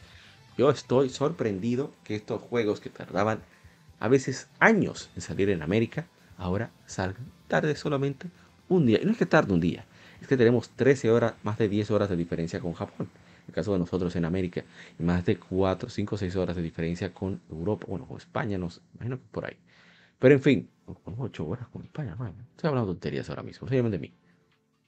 Pero qué bueno, qué bueno que está cambiando tanto el panorama para los juegos japoneses. Bueno, eh, dice que va a haber una edición limitada que solamente se venderá a través de NAS American Online Store, que tiene el libro de arte de Face Samurai Remnant, un póster de tela de B2, música con disco, un disco con música de la banda sonora, stickers, un contenido descargable, un libro de traducción de la historia, de historia corta y una caja coleccionable. Por 120 dólares. No. Pero bueno, ahí está. tenemos imágenes, algunos de los samuráis que se aparecen. Está interesante todo eso.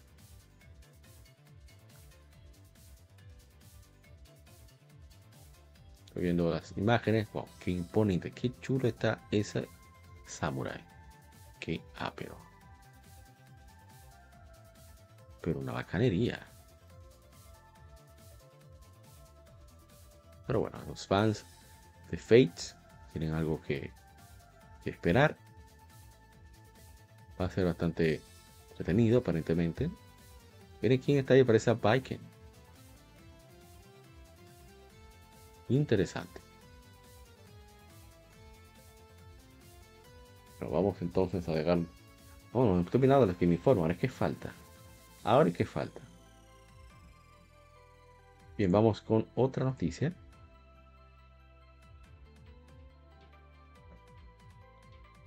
Y es que Nintendo lanzará el Mario Kart 8 Deluxe Booster Course Pass Wave 5, o la 5, en este verano, anunció la compañía. No ha dicho fecha exactamente todavía. Pero eh, habla de Squeaky Clean Sprint, nuevo, una nueva pista que llegará. Y aparte de eso, eh, más personajes se añadirán como Peachy Piraña, que llegó a través, gracias a, a través de Mario Kart Double Dash de GameCube, Wiggler de Mario Kart 7 y Kamek de Mario Kart Tour. Es completamente nuevo.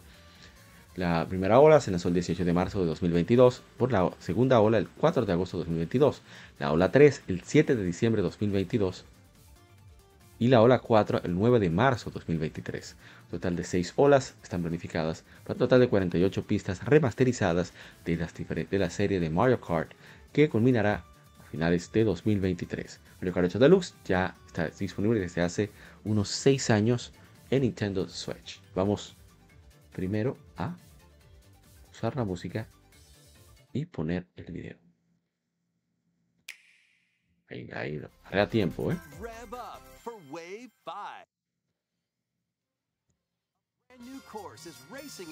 Entonces tenemos Squeaky Clean, se ve bastante bien. Está bastante chulo, ¿eh? me gusta cómo se ven los escenarios, como que se ven que están pequeñitos. Está, y vuelve, vuelve Piri Piranha el Piti Piraña, que a mí me encantaba en Super Mario Sunshine. es Wiggler, como lo dijeron de Mario Kart 7. Mira cómo se molesta cuando le y Kame, que es un desgraciado. Ese perro. Qué ápero. Y la música está. Dios mío. Yo creo que dura más pegando con la música que con diseñando los niveles y eso.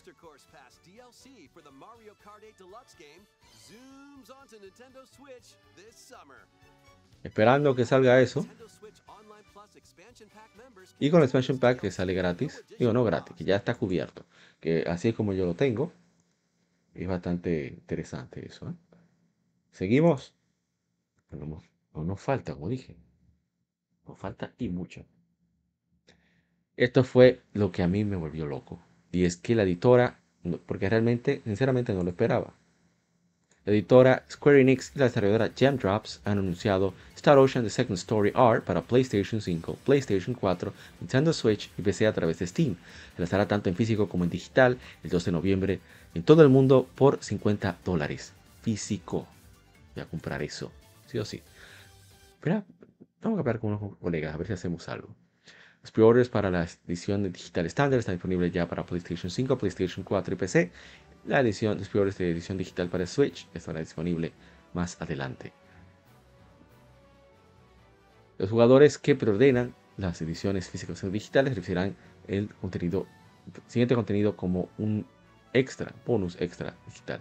Una longsword, una espada larga de la Federación Pangaláctica, unos nudillos del bosque, un anillo de, sunrise, de amanecer, un set de ítems de, recuperación como 20 cuestiones de resurrección y 20 vallas mixtas y una edición de coleccionista a 200 dólares estará disponible exclusivamente a través de la Square Enix Store como un set limitado, cantidades limitadas especiales.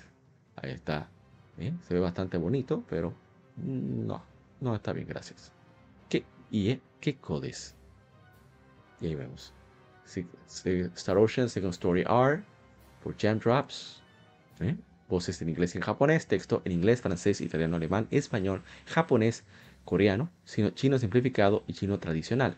Los textos y subtítulos están disponibles en francés, italiano, alemán y español con una actualización más adelante, que probablemente sea el mismo día. ¿eh? A ver, está Yuichiro Kitao, que fue es productor y director ¿eh? de Star Ocean Till the End of Time, Valkyrie Profile, Valkyrie Profile 2, director de arte Yukinori Masuda, Crystar es el director de arte, y también ilustraciones por Yukihiro Yajimoto, que fue diseñador de personajes en Infinite on Discovery, Star Ocean and Amnesis, que se ven bastante bien esos personajes, y el sonido por eh, Motoi Sakuraba, que no se puede quedar, que es creador de sonido de Star Ocean y Tales. Y bueno, vamos a ver los datos. El segundo juego de la serie de RPG de viajes espaciales, lanzado para PlayStation en 1998 en Japón, en 1999 en Estados Unidos, en el año 2000 en Europa, que Occidente fue Sony que lo trajo, por cierto. Una historia épica de amor y valor. Sucede en lo vasto del universo. Tuvo elogios como un RPG que influenció la siguiente generación, con un sistema de protagonistas actuales, batallas en 3D y un profundo sistema de habilidades, acciones privadas y varios finales, como el título más popular de la serie, adaptado a manga en la, serie de anime manga y en la serie de anime Star Ocean X, una secuela directa Star Ocean Blue Sphere, lanzado para Game Boy Color en Japón. Star Ocean Secret Evolution, lanzado para PSP en 2008 en Japón y 2009 en Estados Unidos y Europa, y también estuvo disponible solo en Japón a través de descarga digital para PlayStation 4, PlayStation 3 y PlayStation Vita. La serie ha traído a fans leales por, dos, por más de dos décadas, que nunca lanzaron esa versión, eso desgraciado, quedé esperando, pero como lo veo en este remake. Claude C. Kenny, joven oficial de la Federación Pangaláctica, es enviado a investigar un domo misterioso descubierto en el planeta Miloquinia por órdenes de Ronix, su padre y comandante en jefe, oficial comandante en jefe. Y descubre un mecanismo que se ve poco conocido, esperando demostrar su valentía, ignora las objeciones de Ronix y lo toca para desapareciendo en un resplandor. Luego Claude despierta rodeado de un bosque verdoso y realiza que ha sido transportado en un lugar, en un lugar muy lejano. Tratando de encontrar eh, y fallando de contactarse con Ronix, Claude busca eh, ¿cómo se dice? Explora el área para descubrir un monstruo que está a punto de atacar a una joven. Tiéndose en el camino, Claude dispara a su face gun que su padre le dio, viendo que Claude la rescató con su arma letal de fuerza letal brillante, Rena Lanford lo confunde con una figura de los mitos de su tierra, un héroe que lleva una espada de luz. Con el fin de agradecerle apropiadamente, Rena lleva a Claude a la aldea de Ardia, esperando, contra la esperanza, de que pueda ser, pueda ser el, aquel que pudiera salvar a toda la nación. Miren qué hermosa ilustración del juego. ¿eh? ve bastante bien, me gusta. Y bueno, vamos a darlo hasta ahí. Por lo menos con esta información estoy bastante contento. Yo no soy muy fan del estilo de, de, de 2D HD, pero no me quejo tampoco. Es un juego bastante chévere. ¿eh? es uno de los personajes más divertidos que he encontrado en los RPG. Porque los tres viven discutiendo, los tres dragones. Se trata de. Oh, pero no dice el nombre. El nombre, el nombre, el nombre. Ashton Anchors. Me encanta, es súper gracioso. Ver a Precious también, bastante divertida. Ahí que comienza, creo que el personaje de crear, eh, que crea objetos. Entonces los elementos de remake son eh, backgrounds eh, generados por computadora, utilizados usando shaders especiales para lograr exclusividad que da un sentimiento de inmersión a cada ambiente. Los personajes 2D son todos hechos en su gloria retropixeladas que aventurarán a través de un mundo 3D 160 grados. Ahí está. Los calabozos, como se ven. Por eso se ve una ciudad moderna. Recuerdo de Star Ocean 2. Bueno, se ve bastante bien el jueguito, ¿eh? todo y todo. Pero bueno, esperar a que salga. Ya mi pre-order está a punto de hacerse. Estoy viendo a ver si, Ah, bueno, que hay voces. Nuevas voces. Para, todas las cinemas. Entonces, el, el, elenco puede ser las nuevas voces o las de PSP. Yo a veces la cambio dependiendo de, mi ánimo en el R, en que saliera para PlayStation 4 y Nintendo Switch. Y creo que empecé también. Y bueno, vamos entonces a dejarlo hasta ahí con esta información porque nos falta. Es más, vamos a ver el trailer, que lo merece. Vamos a pausar la música y aquí vamos.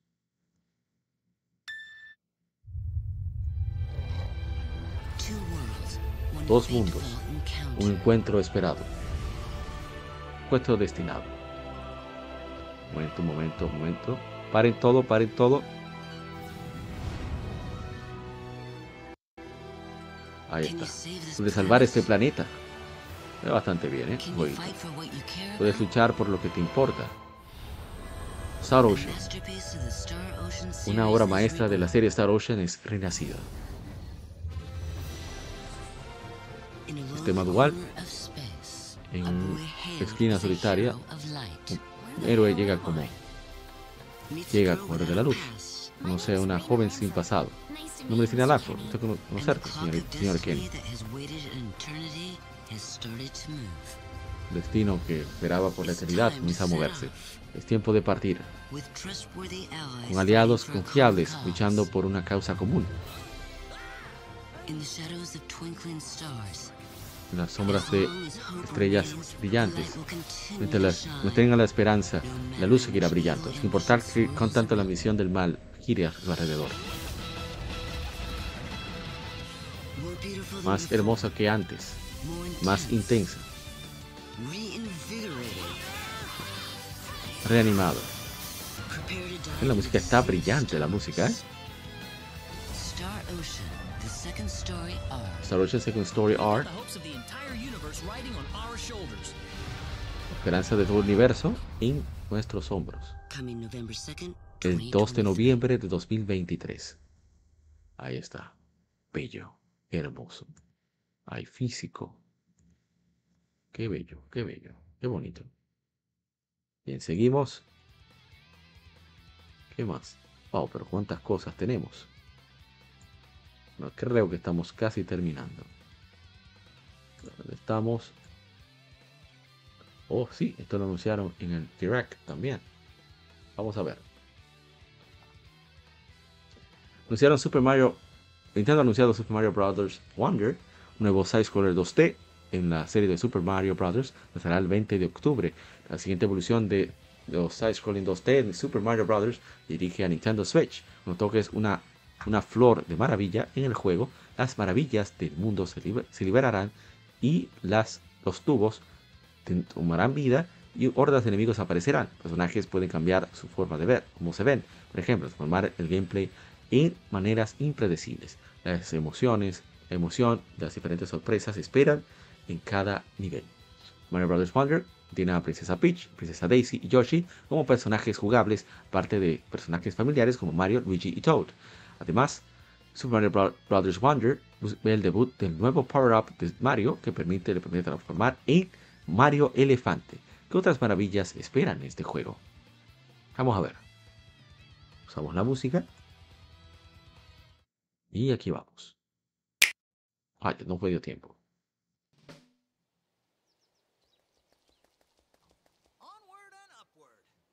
Adelante hacia arriba. Ahí está más grande Mario.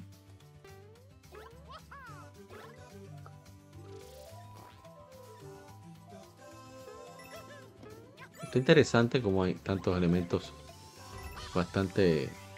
Mira, no hay, no hay puntos. Esto está muy interesante que no presenten puntos. La música está interesante también. Miren cómo corre Mario. Que así lo hace ver 2D. Es, un, es unos, unos visuales interesantes. Y ha tomado la flor esa de Alicia en el País de la Maravilla. Sabemos qué es lo que hace. ¿eh?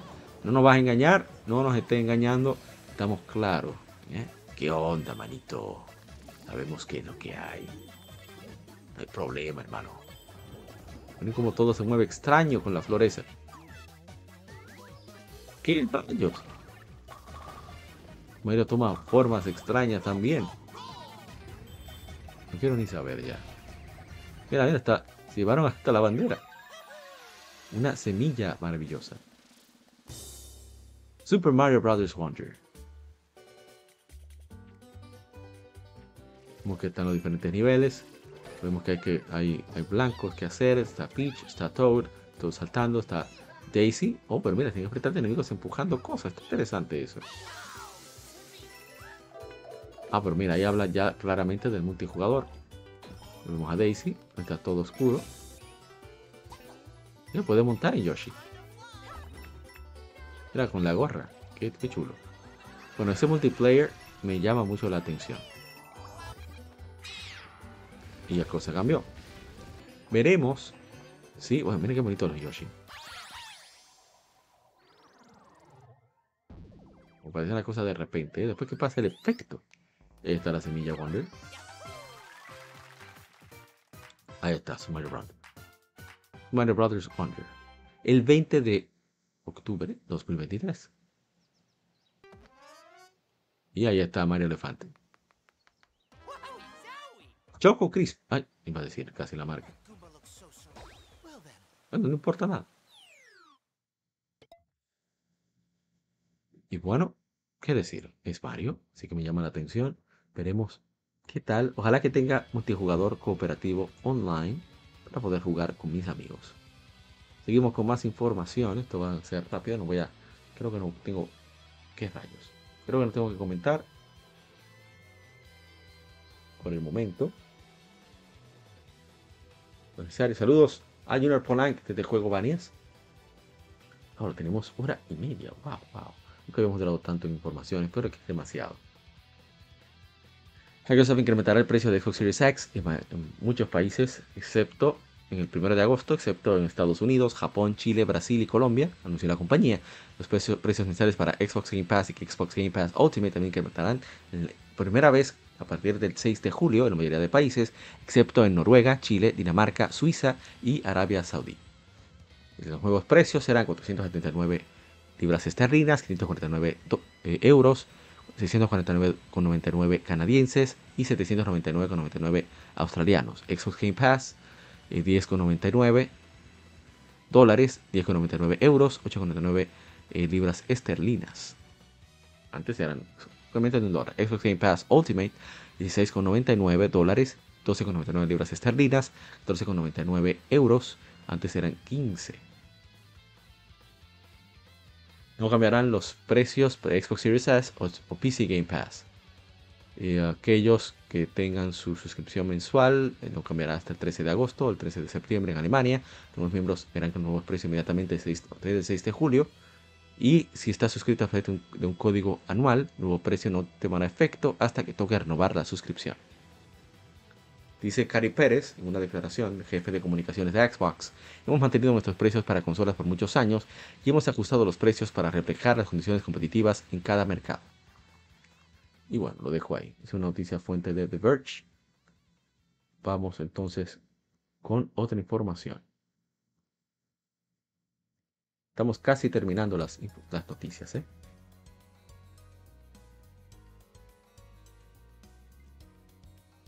Falcom ha lanzado nueva información e imágenes para ESTS Nordics, incluyendo los personajes Filia, Iser, Jules, Lark y Otter, y el sistema de liberación de línea. Tenemos a Filia, que se ve bastante bien, 23 años, una canción nada más para nadie más que nuestra princesa. Prepárate porque estaré observando cuidadosamente. Esta la joyita se ve bastante bien, ¿eh? me gusta como los femeninos, personajes femeninos están bastante bien eh, ilustrados. líder de la tercera flota de la naval Balta.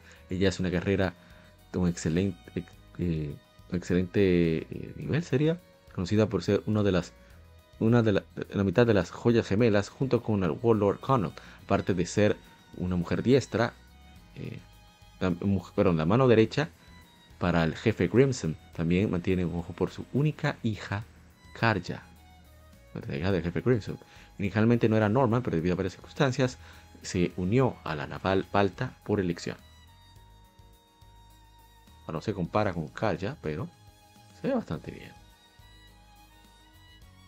Están enfrentándose, me gusta. Y 15 años. ¿Estás bien, princesa Karja? Un chico que trabaja para el Chamberlain de la casa de Karja, la casa Balta. Eh, a pesar de su edad, tiene una personalidad bastante eh, adulta y, amable. Es la palabra. Está siempre pensando de su ama Karja primero, más que nada. Ya actúa acorde a eso como Filia, él no, no nació como Norman tampoco. Aparentemente ha estado viviendo en otro lugar. Ahí está.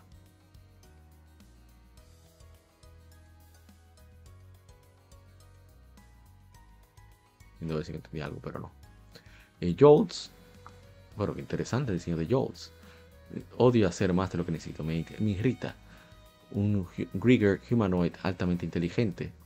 Una, mejor dicho una sadista vulgar que ataca a la gente de la Bahía Obelia y les abusa como si fueran esclavos.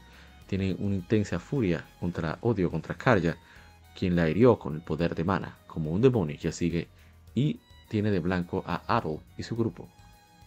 lo que diseño tan interesante, me encanta. Y tenemos a Lark. Todos los humanos son interesantes, interesantes. Un humanoid Grieger bastante inteligente tiene interés en la cultura y costumbres por los humanos y aparece enfrente de Adol y el grupo preguntar, hacer, realizar preguntas particulares, particulares. No muestra un, comportamiento agresivo comparado con Yours y Yours y su actitud sin preocupaciones constante hace difícil leer sus verdaderas intenciones. Es el más desgraciado de todos, se nota. Vamos a Audrey. Fortalécete, fortalezcanse, Adol. Construyan su fuerza, Adol y Karja. Después entonces vengan y mátenme. Un Grieger bastante, bastante inteligente.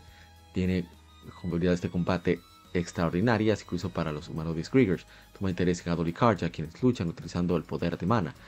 Incluso eh, hace apuestas de batalla contra ellos, en combate contra ellos. A veces cuando parece que tiene esperanzas para su potencial de habilidades, regularmente con respecto a Karja, que parece incluso alimentarla, animarla como un guerrera.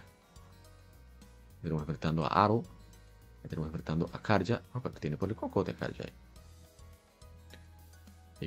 Riggers inmortales, nombre de los seres seres inmortales que aparecen alrededor de la bahía Ovilia. Es imposible matarlos, ya que en las heridas causadas por cualquier arma se curan instantáneamente. La única forma de ganar contra ellos es mostrar a través de la batalla tu dominio total sobre ellos, hacerles perder su deseo de luchar. El poder de Adolikarja de mana han ayudado a, deliberar pues, ataques devastadores. Hay múltiples reportes confirmados de, de, sus, de sus looks que se ven como bestias, pero también hay rumores de que dentro de ellos hay Kriegers bastante altamente inteligentes y humanoides. Sistema de lanzamiento en la línea árbol de, habilidades llamado la Release Line. Al liberar poder de mana pueden fortalecer las habilidades de combate individualmente para Adol y Karja. Entonces se pueden, ajá, puntos de mana cuando se suben niveles. Pueden liberar varios puntos en esta línea y eh, permiten ah, conseguir habilidades específicas para Adol y Karja para solo, así como para cuando trabajan en conjunto.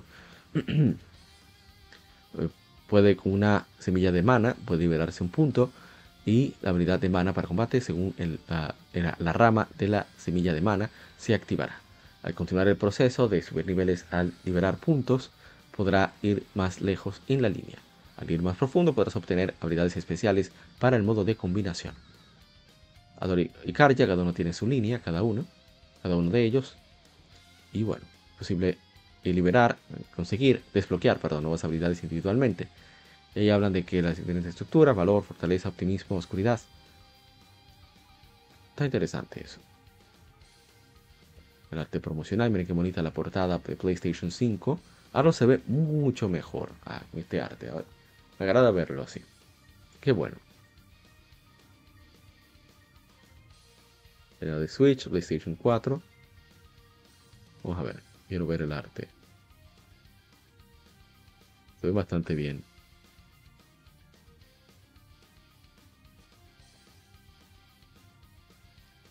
Se ven muy bien los personajes, ¿eh? Bien, vamos entonces con... Es extraño que este arte es en 3D. Bueno, es interesante. Vamos entonces a continuar. Casi estamos, estamos terminando. No voy a comentar, creo, ya más nada. bueno, si falta una noticia por comentar. Cry Machina se lanzará para PlayStation 5, PlayStation 4, Nintendo Switch y PS3 el 24 de octubre en América, 27 de octubre en Europa y 13 de noviembre en Oceanía, anunció la editora NIS América. En Japón, Cry Machina saldrá para PlayStation 5, PlayStation 4 y Switch el 27 de, julio en Japón. Hay flores para la edición limitada que todavía están disponibles en NIS América Online Store. Es un RPG de acción donde chicas mecánicas tienen que vivir en un mundo apocalíptico para convertirse en verdaderos humanos. Pero ¿qué significa esto? ¿Quién sabe? Pensé que era otro título. No voy a poner nada. Eh, No, no me equivoqué, pero bueno. Vemos otra información interesante. Voy rapidito para culminar esta parte. Podcast. Y es que eh, el juego de enero de 2021 anunciado de Indiana Jones, desarrollado por Machine Games, publicado por Bethesda Softworks, será exclusivo para Xbox, dice confirmó el vicepresidente de Bethesda Softworks, Peter, Pete Hines, durante el cuestionamiento en, de Microsoft versus la Comisión Federal de Comercio, Federal Trade Commission, el caso sobre la aprobación de la adquisición propuesta, la adquisición de propuesta de Microsoft ah, por parte de Microsoft de Activision Blizzard. Según Hines, el deal, el trato original firmado con Disney para la producción de un juego de Indiana Jones era para múltiples consolas. Según la FTC, el trato fue cambiado, siendo la, de la adquisición, el acuerdo de adquisición de Zeta Softworks, eh, para hacer únicamente consolas de Xbox. Que está bien, ¿eh? yo apoyo eso. Ojalá y salga excelente el juego. Que copien, tengan que copiar y que se aseguren de hacer una buena experiencia para los jugadores de Xbox. Y que me dé envidia. Eso es lo que yo quiero. Indie Creates ha anunciado un juego de acción 2D eh, Johan, Johanne de Farfield, Place in the Deep Blue para PlayStation 5, Xbox Series, PlayStation 4, Xbox One, Nintendo Switch y PC a través de Steam. Se lanzará el 16 de noviembre. En Japón, la versión de PlayStation 5 y Switch también están disponibles en físico y condiciones limitadas también. Así que, a ver, a ver si hay algo más que llame la atención. Bueno, hay un diseño que no puedo decir que está súper genial, pero el hecho de ser un juego en 2D de Inti Creates, la gente de Mega Man 0, pues hace que llame la atención. Es bastante interesante. Y todavía siguen trabajando en sprites. Parece muy interesante. Seguimos. Saludo. Masamune Prime. Se da la vuelta por acá. Muchas gracias por darte siempre la vuelta. Y continuamos.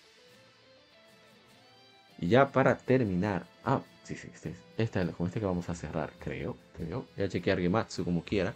En ese caso es que Nintendo Switch Online Expansion Pack añade Crusader of Senti, que es un RPG de acción de Atlus, Codes and Ghost, Lance Stalker y The Revenge of Shinobi. Of Shinobi que tiene música del maestro Yuzo Koshiro y Lance Stalker que es la precuela espiritual de uno de los más queridos del primer PlayStation, de Matrix Software, Alundra. Así que si te llama la atención Alundra, debes chequear Lance Stalker, que es un excelente juego. ¿eh? Muy buen juego. Entonces vamos a ver de un pronto a ver si eh, vamos a revisar si hay algo nuevo con Gematsu, algo destacable. Demo de Pikmin 4 que salió, en Atlas que se lanzará para el 17 de julio para PC, un RPG de estrategia. Y los juegos del Plus, que incluye, no hay nada para mí este mes.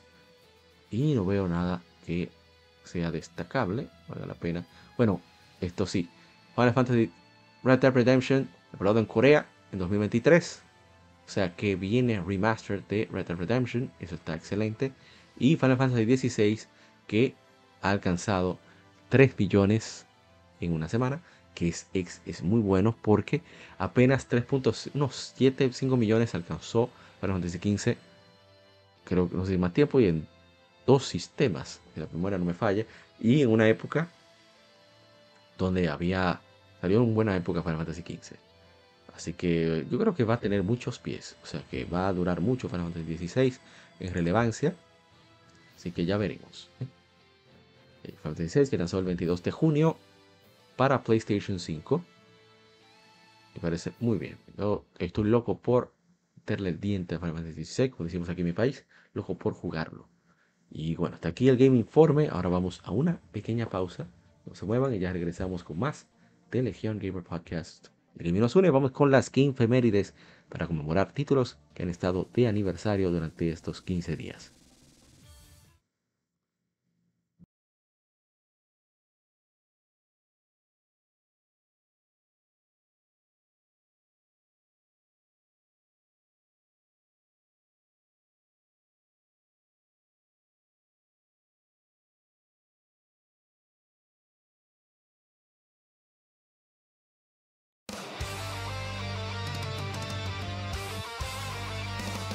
Para revivir los grandes momentos y títulos del videojuego clásico, no dejes de escuchar cada mes Modo 7 Podcast.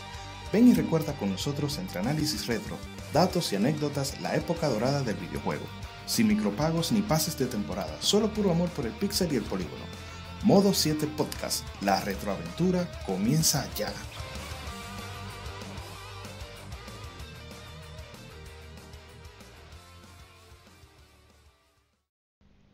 Los cómics no son solo superhéroes y el manga no es solo muñequitos de pelea.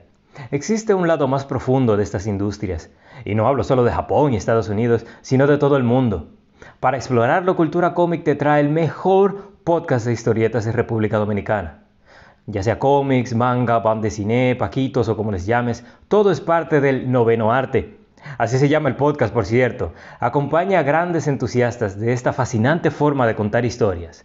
Cultura Comic presenta Noveno Arte. Búscanos en el canal de YouTube de Cultura Comic y cada domingo te traeremos un nuevo capítulo de Noveno Arte. ¿Quieres descubrir lo nuevo en el mundo de los videojuegos o redescubrir clásicos? Síguenos en Twitter, GameEffectMX, tu revista de videojuegos digital, con noticias, reseñas y lo mejor del mundo del gaming.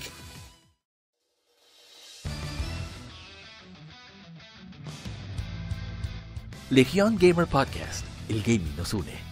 Somos un podcast enfocado en videojuegos que converge actualidad con las noticias más relevantes y títulos que experimentamos entre episodios, sobre todo aquellos de nicho, discutiendo temas atemporales con invitados, así como juegos de aniversario quincenalmente, conjugando datos concretos con la opinión de quienes participan. Estamos en redes sociales como Legion Gamer RD no olvides revisar hashtag GameFemérides para dejar tu opinión de tus títulos favoritos para que participes en el programa. O en Lectura Gaming, donde leemos revistas o artículos especializados en videojuegos en vivo a través de YouTube. Actualidad y atemporalidad gaming en un mismo podcast. Legion Gamer Podcast. El gaming nos une.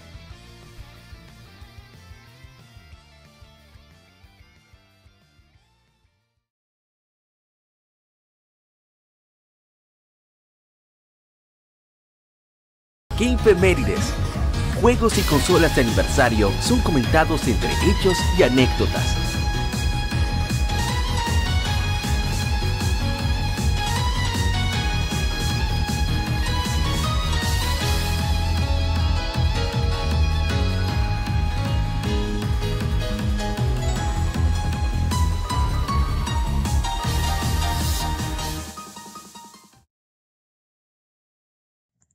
Y ya estamos aquí con las infemérides. Gracias por seguir con nosotros en este lado A, número 161. Y bien, vamos a arrancar con las infemérides. Que no voy a comentar tanto porque estamos ahora haciendo las infemérides con comentario. Así que, lo que la mayor parte de lo que tenemos que decir vamos, vamos a decir por ahí. Así que si quieren chequear nuestro canal de YouTube, ahí transmitimos una parte de los juegos que están de aniversario. No podemos hacerlos todos, son demasiados, pero lo intentamos. Así que vamos, ahora estoy buscando los comentarios que nos dejaron durante estos 15 días. A ver, a ver, a ver.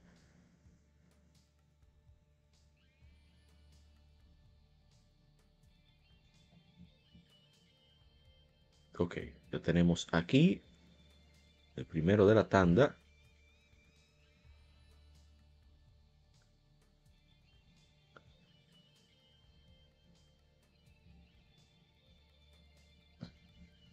A buscar la fecha, el último que hablé. Hubo una alteración en el ritmo del podcast. Ok, ya sí lo tengo. Ya sí lo tengo.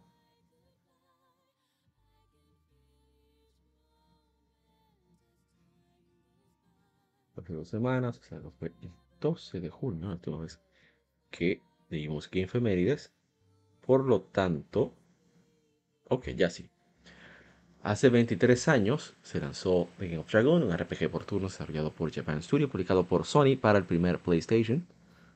Tiene un estilo de gameplay por turnos con un mecanismo llamado Additions, con la opción de ataque seleccionada del menú de batalla. Dos cuadrados azules aparecen en pantalla, uno en el centro y otro al borde de la pantalla.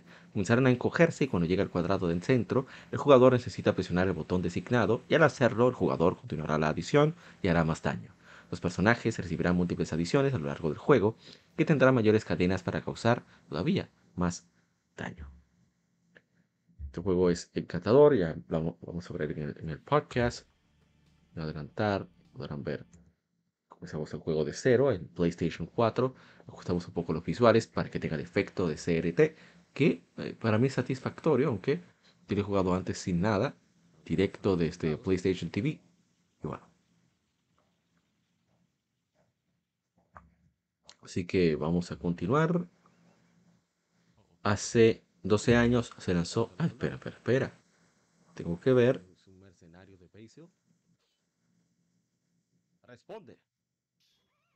Están escuchando, me, estoy leyendo los textos en español. Estás desenvainando tu espada contra nosotros. Vamos a darte lo tuyo. ¿Qué es eso? Pues aquí vamos. Llegó el lagarto. El tamaño. Dice Kinas Walker algún día. ¿Eh? Un comentario que tenemos. Seguimos. Hace 12 años se lanzó Alice Madness, Master- Madness Returns. Hace 12 años. Eh, La animación, ahora estoy viendo más detalle. RPG bastante bien hecho. Un RPG no, perdón. Acción, aventura. este. A ver, dice Carlos Flores Aguirre. Uf, obra de arte. Lo conocí en Game Pass es un juegazo. Lástima que se canceló la secuela. A ver si a todos. Dice Jay Hochi. Que jugaron en PC y con Physics. En estos tiempos te das cuenta que se ve mejor que el Redfall de este año por lejos. Lo dijo él, no yo. Hace 10 años se lanzó The Last of Us para PlayStation 3, que fue impactante ese juego por su guion y por sus gráficos, definitivamente. Portento de PlayStation 3. Está molesto, ¿eh? Hace 19 años se lanzó Si no quieres ¿O qué es esto? Front Mission 4, un RPG táctico desarrollado y publicado por Square Enix para PlayStation 2. Dice Taicho, amo este juego desde Super Nintendo, pero no he tenido el gusto de probar otras versiones. Ojalá y puedas algún día, Taicho. ¿Qué más? Seguimos. Dice Dark. ¿Qué rayos fue eso? Es un dragón. Hace 20 años se lanzó Mega Man Network Transmission para GameCube. Bastante interesante ese jueguito. A ver, checando si veo, no veo comentarios. Seguimos. Hace 15 años se lanzó Secret Agent Clank. Es un juego de plataformas por High Impact Games. Bastante bueno, debo decir. Hicimos una Game esos y hace tiempo. A ver, ¿qué más? No hay nada que quede por ahora. Dice, yo sé, ¿por qué no ha aportado este juego? Es demasiado bueno como para dejarlo perder. Estoy diciendo que prob- probable que lo revendan como clásicos de PlayStation 4 y PlayStation 5. No se sabe por qué Sony está tan lenta con eso. Dicen, eso dicen, ¿eh? son rumores, que hay, hay eh, riesgos de acceder, de, de- de que están pirateando el PlayStation 5 a través de esto, estos juegos clásicos. Por eso es que están tan cuidadosos. Bueno, tenemos más comentarios. Seguimos con hace 11 años se lanzó en América Pokémon Conquest para Nintendo 10. Excelente juego. ¿Dónde están todos? Lástima que no vendió mucho. Hace 31 años se fundó Treasure Company Limited. Solo de las adiciones que hemos, hemos hecho este año a nuestra, nuestra base de datos de Gamefemérides. También hace un excelente estudio. Hace 12 años se lanzó Legend of Zelda Ocarina of Time. Podrá ser suficiente si te mato. A ver, ¿qué más? Para Nintendo 3DS es la 3D. eh, Excelente. La mejor versión de Ocarina of Time actualmente.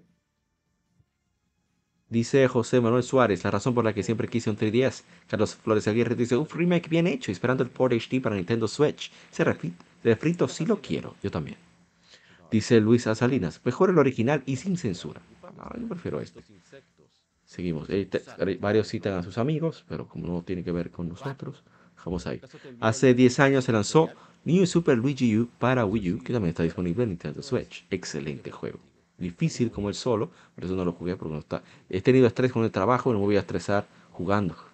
No, en verdad, no, te hablo en serio. No, no, no, suficiente. Ahora sí, vamos con el siguiente de la tanda. Vamos a ponerlo aquí.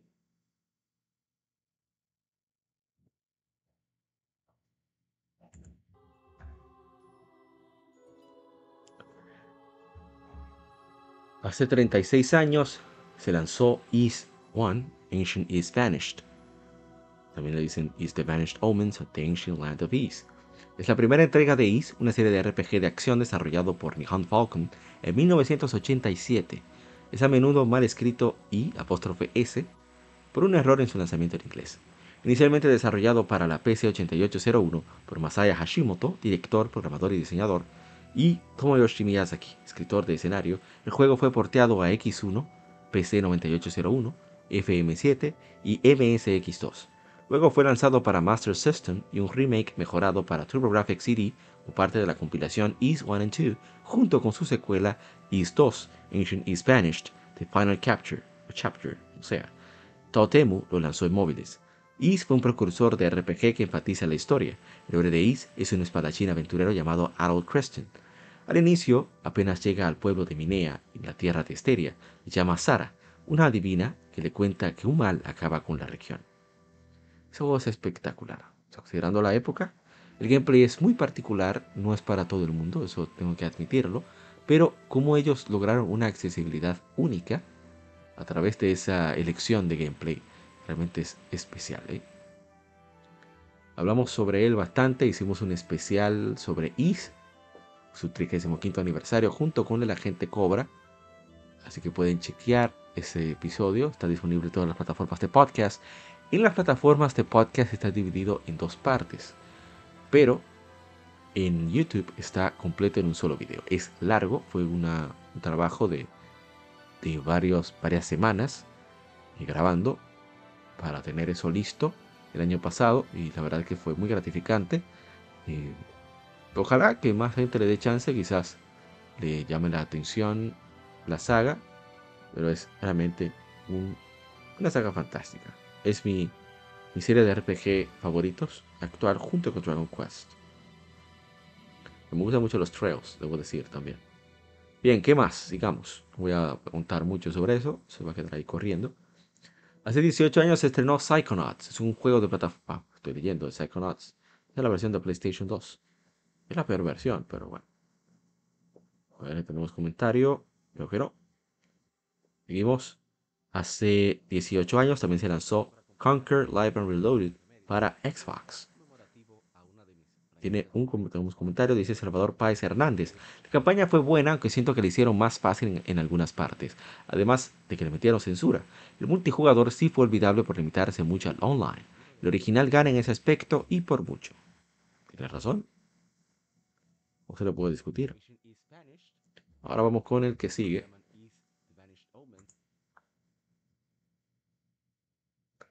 Ver, por aquí. Ahí está bien. Hace 7 años se lanzó Grand Kingdom, un RPG táctico desarrollado por Monochrome Corporation, publicado por, en Occidente por NES América para PlayStation 4 y PlayStation Vita. Es considerado sucesor espiritual de Grand Knights History de PSP.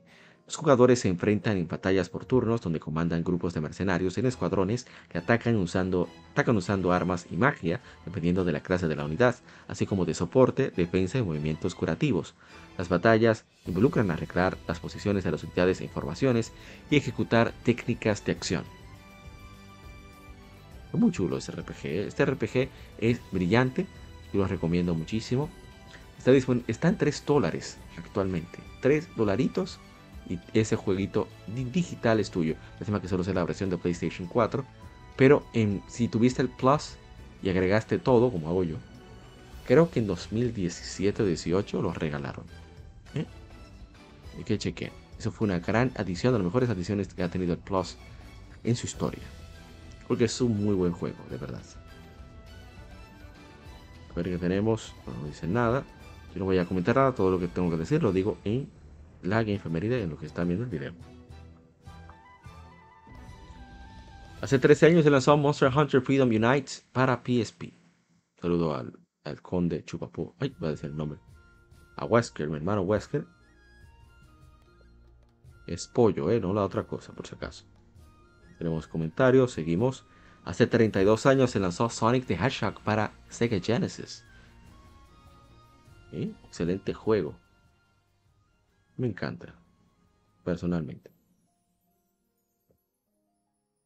A ver, no tengo mucho que decir, fue de las primeras franquicias que pude jugar con conciencia, aunque yo comencé, con el segundo juego, pero me gustó muchísimo. Hace 27 años se lanzó en Japón el Nintendo 64. Dice José Luis Contreras, yo tengo el mío con 22 años y todavía sirve muy fiel Nintendo. Sí, sí, Nintendo todavía tenía el Nintendo. Y la queridísima amiga, hermana, Maguita Pururín, dice hola y nos muestra su Nintendo 64 con Super Mario 64 y un control prieto. Digo, negro, prieto, lo mismo todo. Me encanta. ¿eh? Yo tengo uno así mismo, pero no tengo Super Mario 64, lamentablemente. Sin embargo, ¿eh? a ver, el comentario tenemos en Instagram del 64, pero que no. Ahora sí vamos que uno que sí tiene acciones. Estas son las fechas japonesas. Así que aquí vamos.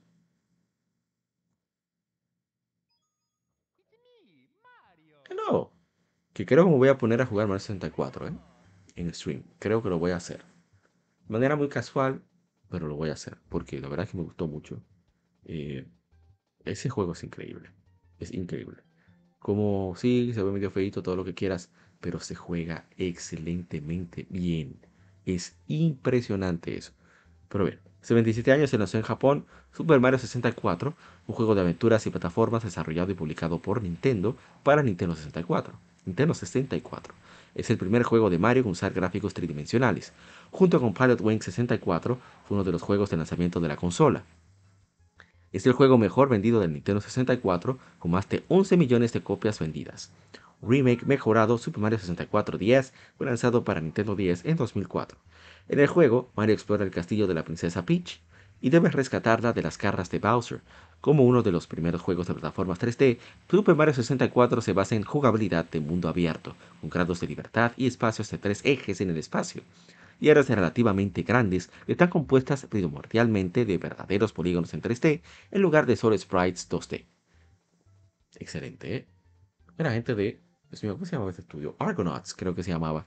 Tuvieron que ayudar con la eh, conceptualización del 3D de este juego. Excelente. Para 64, una verdadera obra maestra, ¿eh? una obra de arte también. ¿eh? Un juego tan chulo, un juego tan completo, ¿eh? tan eh, intuitivo que hay pocos juegos con nivel de, de, de, ¿Qué dicen? Que llevan al jugador sin marcarle mucho. Hace 22 años se lanzó Sonic Adventure 2 para Dreamcast. Muy buen juego. Excelente. A ver qué más tenemos. Un comentario dice Walter Ramírez. El último buen juego de Sonic. No, 3D es el mejor, creo. No, no, no, no. Espera, que se me quita en la Legion Tablet. los datos que tenemos aquí. Este yo debía hacerle Game Feberides. Hace 20 años se lanzó Wario World. ¿eh? Excelente beat'em up de Treasure para GameCube. Muy bueno, muy divertido. Muy particular. Debía hacerlo según efemérides. Definitivamente.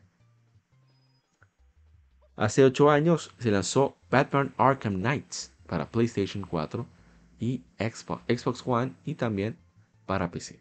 Ahora viene para Nintendo Switch. Y de los juegos que mejor se ven, en mi opinión, en la historia del gaming.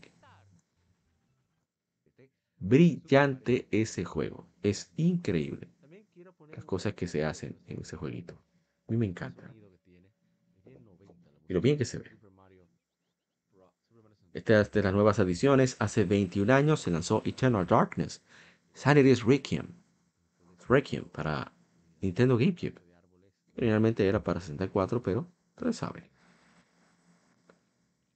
La historia que hay detrás de que Nintendo fue se acercó a Silicon Knights por Legacy of Kane, que habían hecho, quedaron sorprendidos y quisieron, les propusieron hacer un juego así de adulto para el 64, que luego se pasó a GameCube. A ver que tenemos comentarios. Arkham Knight tampoco. Tenemos de.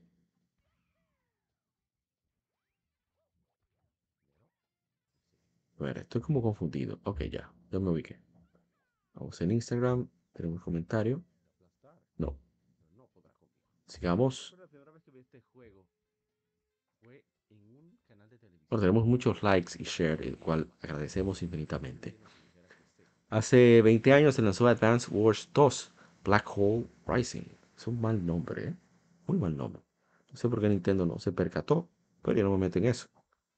Para un poco de agua.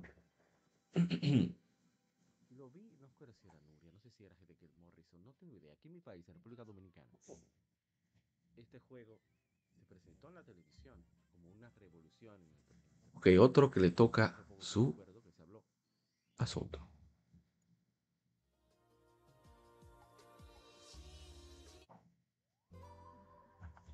viendo ahí cómo inicia el juego. Hace 19 años se lanzó en América, se lanzó en Japón, Lane of Heroes Trails in the Sky, Sora no Kiseki, Sora no Kiseki, para Windows de Microsoft. Luego llega a PlayStation Portable. Es un RPG desarrollado por Nihon Falcon, publicado en América por Exceed Games. Es el primer capítulo de una trilogía que incluye Trails in the Sky Second Capture, Chapter y Trails in the Sky the Third historia se lleva a cabo en el reino de Liber, diez años después de ser invadido por el imperio de Erebonia desde el norte. Es gobernado por la reina Alicia. Actualmente el reino desarrolla alta tecnología, por lo cual es observado cuidadosamente por las naciones vecinas. Lo digo en las que preferides, recomiendo que lo vean si les llama la atención. Es un RPG por turnos, combinado un poquito de estrategia, pero que es muy político, la historia es muy sólida el guion, así que les recomiendo que vayan y chequen, que a ver si les convenzo. Si no, bueno, por lo menos puede pasar. Bien, vamos a ver si tenemos comentarios. Veo que no. Seguimos. Hace 15 años se lanzó Final Fantasy Tactics A2 Grimoire of the Rift para Game Boy, para Nintendo 10. Duración de Final Fantasy, Final Fantasy Tactics Tactic Advance. Perdón, Final Fantasy Tactics Advance es la continuación esta. Ok, seguimos. Este otro que merecía su efemérides hace 16 años se lanzó Pokémon Battle Revolution. Mm, excelente juego. ¿Eh? A mí me encanta Battle Revolution, sé que tiene sus defectos, pero a mí me parece muy entretenido y muy bien hecho a nivel técnico. Tenemos comentarios de mis favoritos, tengo un cariño especial brillante ese juego. Bueno, brillante a nivel técnico, repito. Y cómo lo gozamos nosotros en la adolescencia.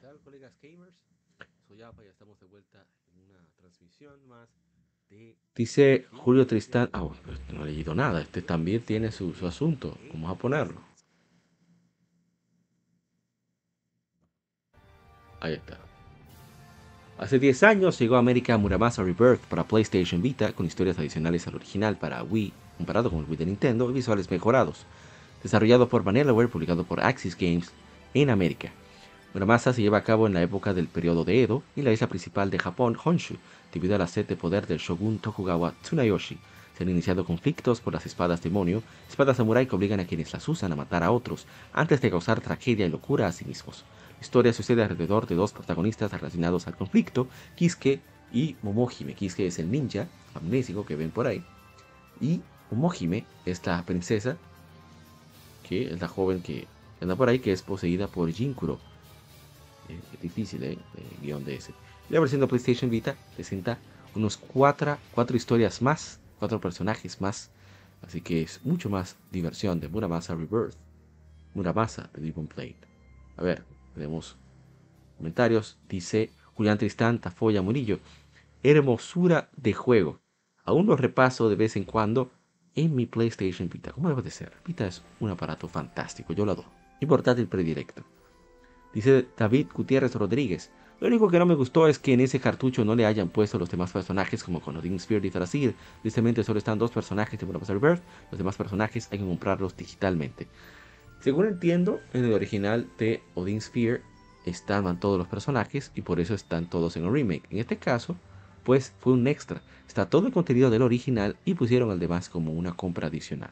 Así que eh, es opcional, no es obligatorio. Que entender que algunas cosas no son como uno quisiera. Al final esto es un negocio. Lamentablemente.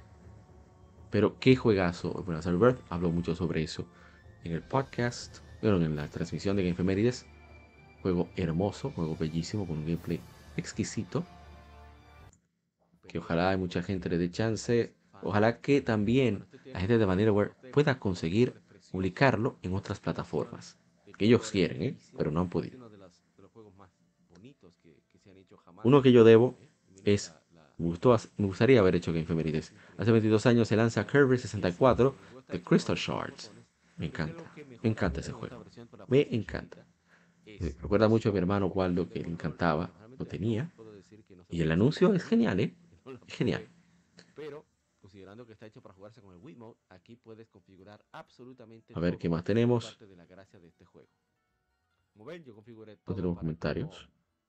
No tenemos comentarios. Bien, vamos con otro inédito de la... Este es Vanillaware también, ¿eh?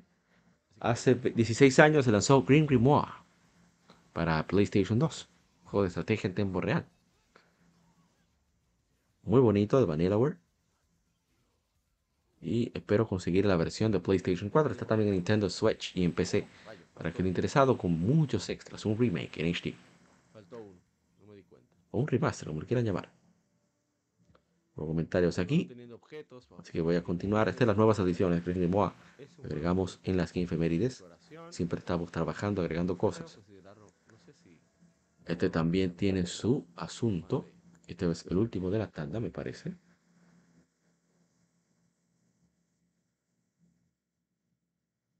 Bueno, vamos a llegar.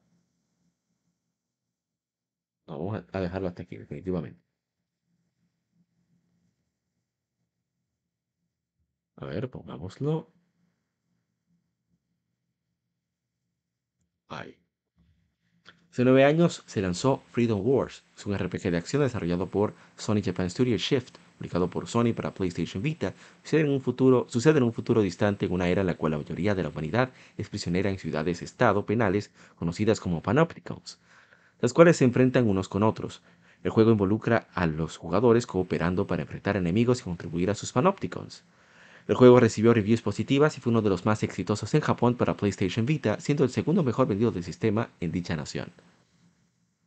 Es un juego de acción en tercera persona con funcionalidad multijugador online local, con modalidades tanto en competitivo como cooperativo, el primero con hasta 8 jugadores. Presenta un látigo gancho llamado Thorn, o espina, que puede, puede usar para moverse rápidamente por el campo de batalla y andar enemigos al suelo. Eso es fantástico, esa mecánica. Vamos a poner un pedacito. Ahí está. Pero me gusta también cómo puedes cambiar de arma fácilmente. Eh, puedes hacer muchísimas cosas, cómo puedes configurar el personaje. Bueno, comento todo eso en, ahí en, la transmisión de Efemérides. Y creo que, que es un juego fantástico. Y ya para terminar,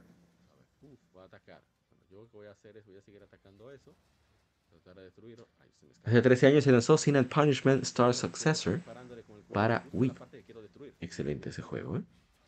Me gustaría jugarlo cooperativo con algún amigo. A ver si convenzo a Chilo, si viene o venga. Chilo es que más, el, más, el que más eh, aguerrido para jugar cosas diferentes todo el tiempo. Contrario a mí, Así que voy a ver si lo convenzo porque le gustan mucho los shooters, los shooters así de ese estilo. Eh, shooter on rails, disparos sobre rieles. Así que voy a, voy a tirarle a Chilo si algún día, cuando vuelva algún día, aquí al país. Voy a leer los comentarios. Dice Juan Infinity, me encanta ese juego y su música es súper buena. Sí, definitivamente. No tenemos comentarios más. Y hasta aquí va a ser las que efemérides y por lo tanto nuestro podcast número 161, lado A. Lado A, perdón. El lado B será mañana. ¿eh? Lo vamos a transmitir en vivo a través de YouTube. Y espero que también lo escuchen en las demás plataformas. Recuerden dejar su me gusta, ratings y demás. Nos veremos en el lado B. Por aquí, por las plataformas de podcast, Legion Gamer Podcast, de Gaming No Vamos, falta poco. Quitamos el cañón, vamos de robo. Ya, nos vemos en el lado B. Así lo tenemos. Los Habit W2393. RP Japan Studio. Sí, era el estudio, para mí era el estudio más talentoso del mundo.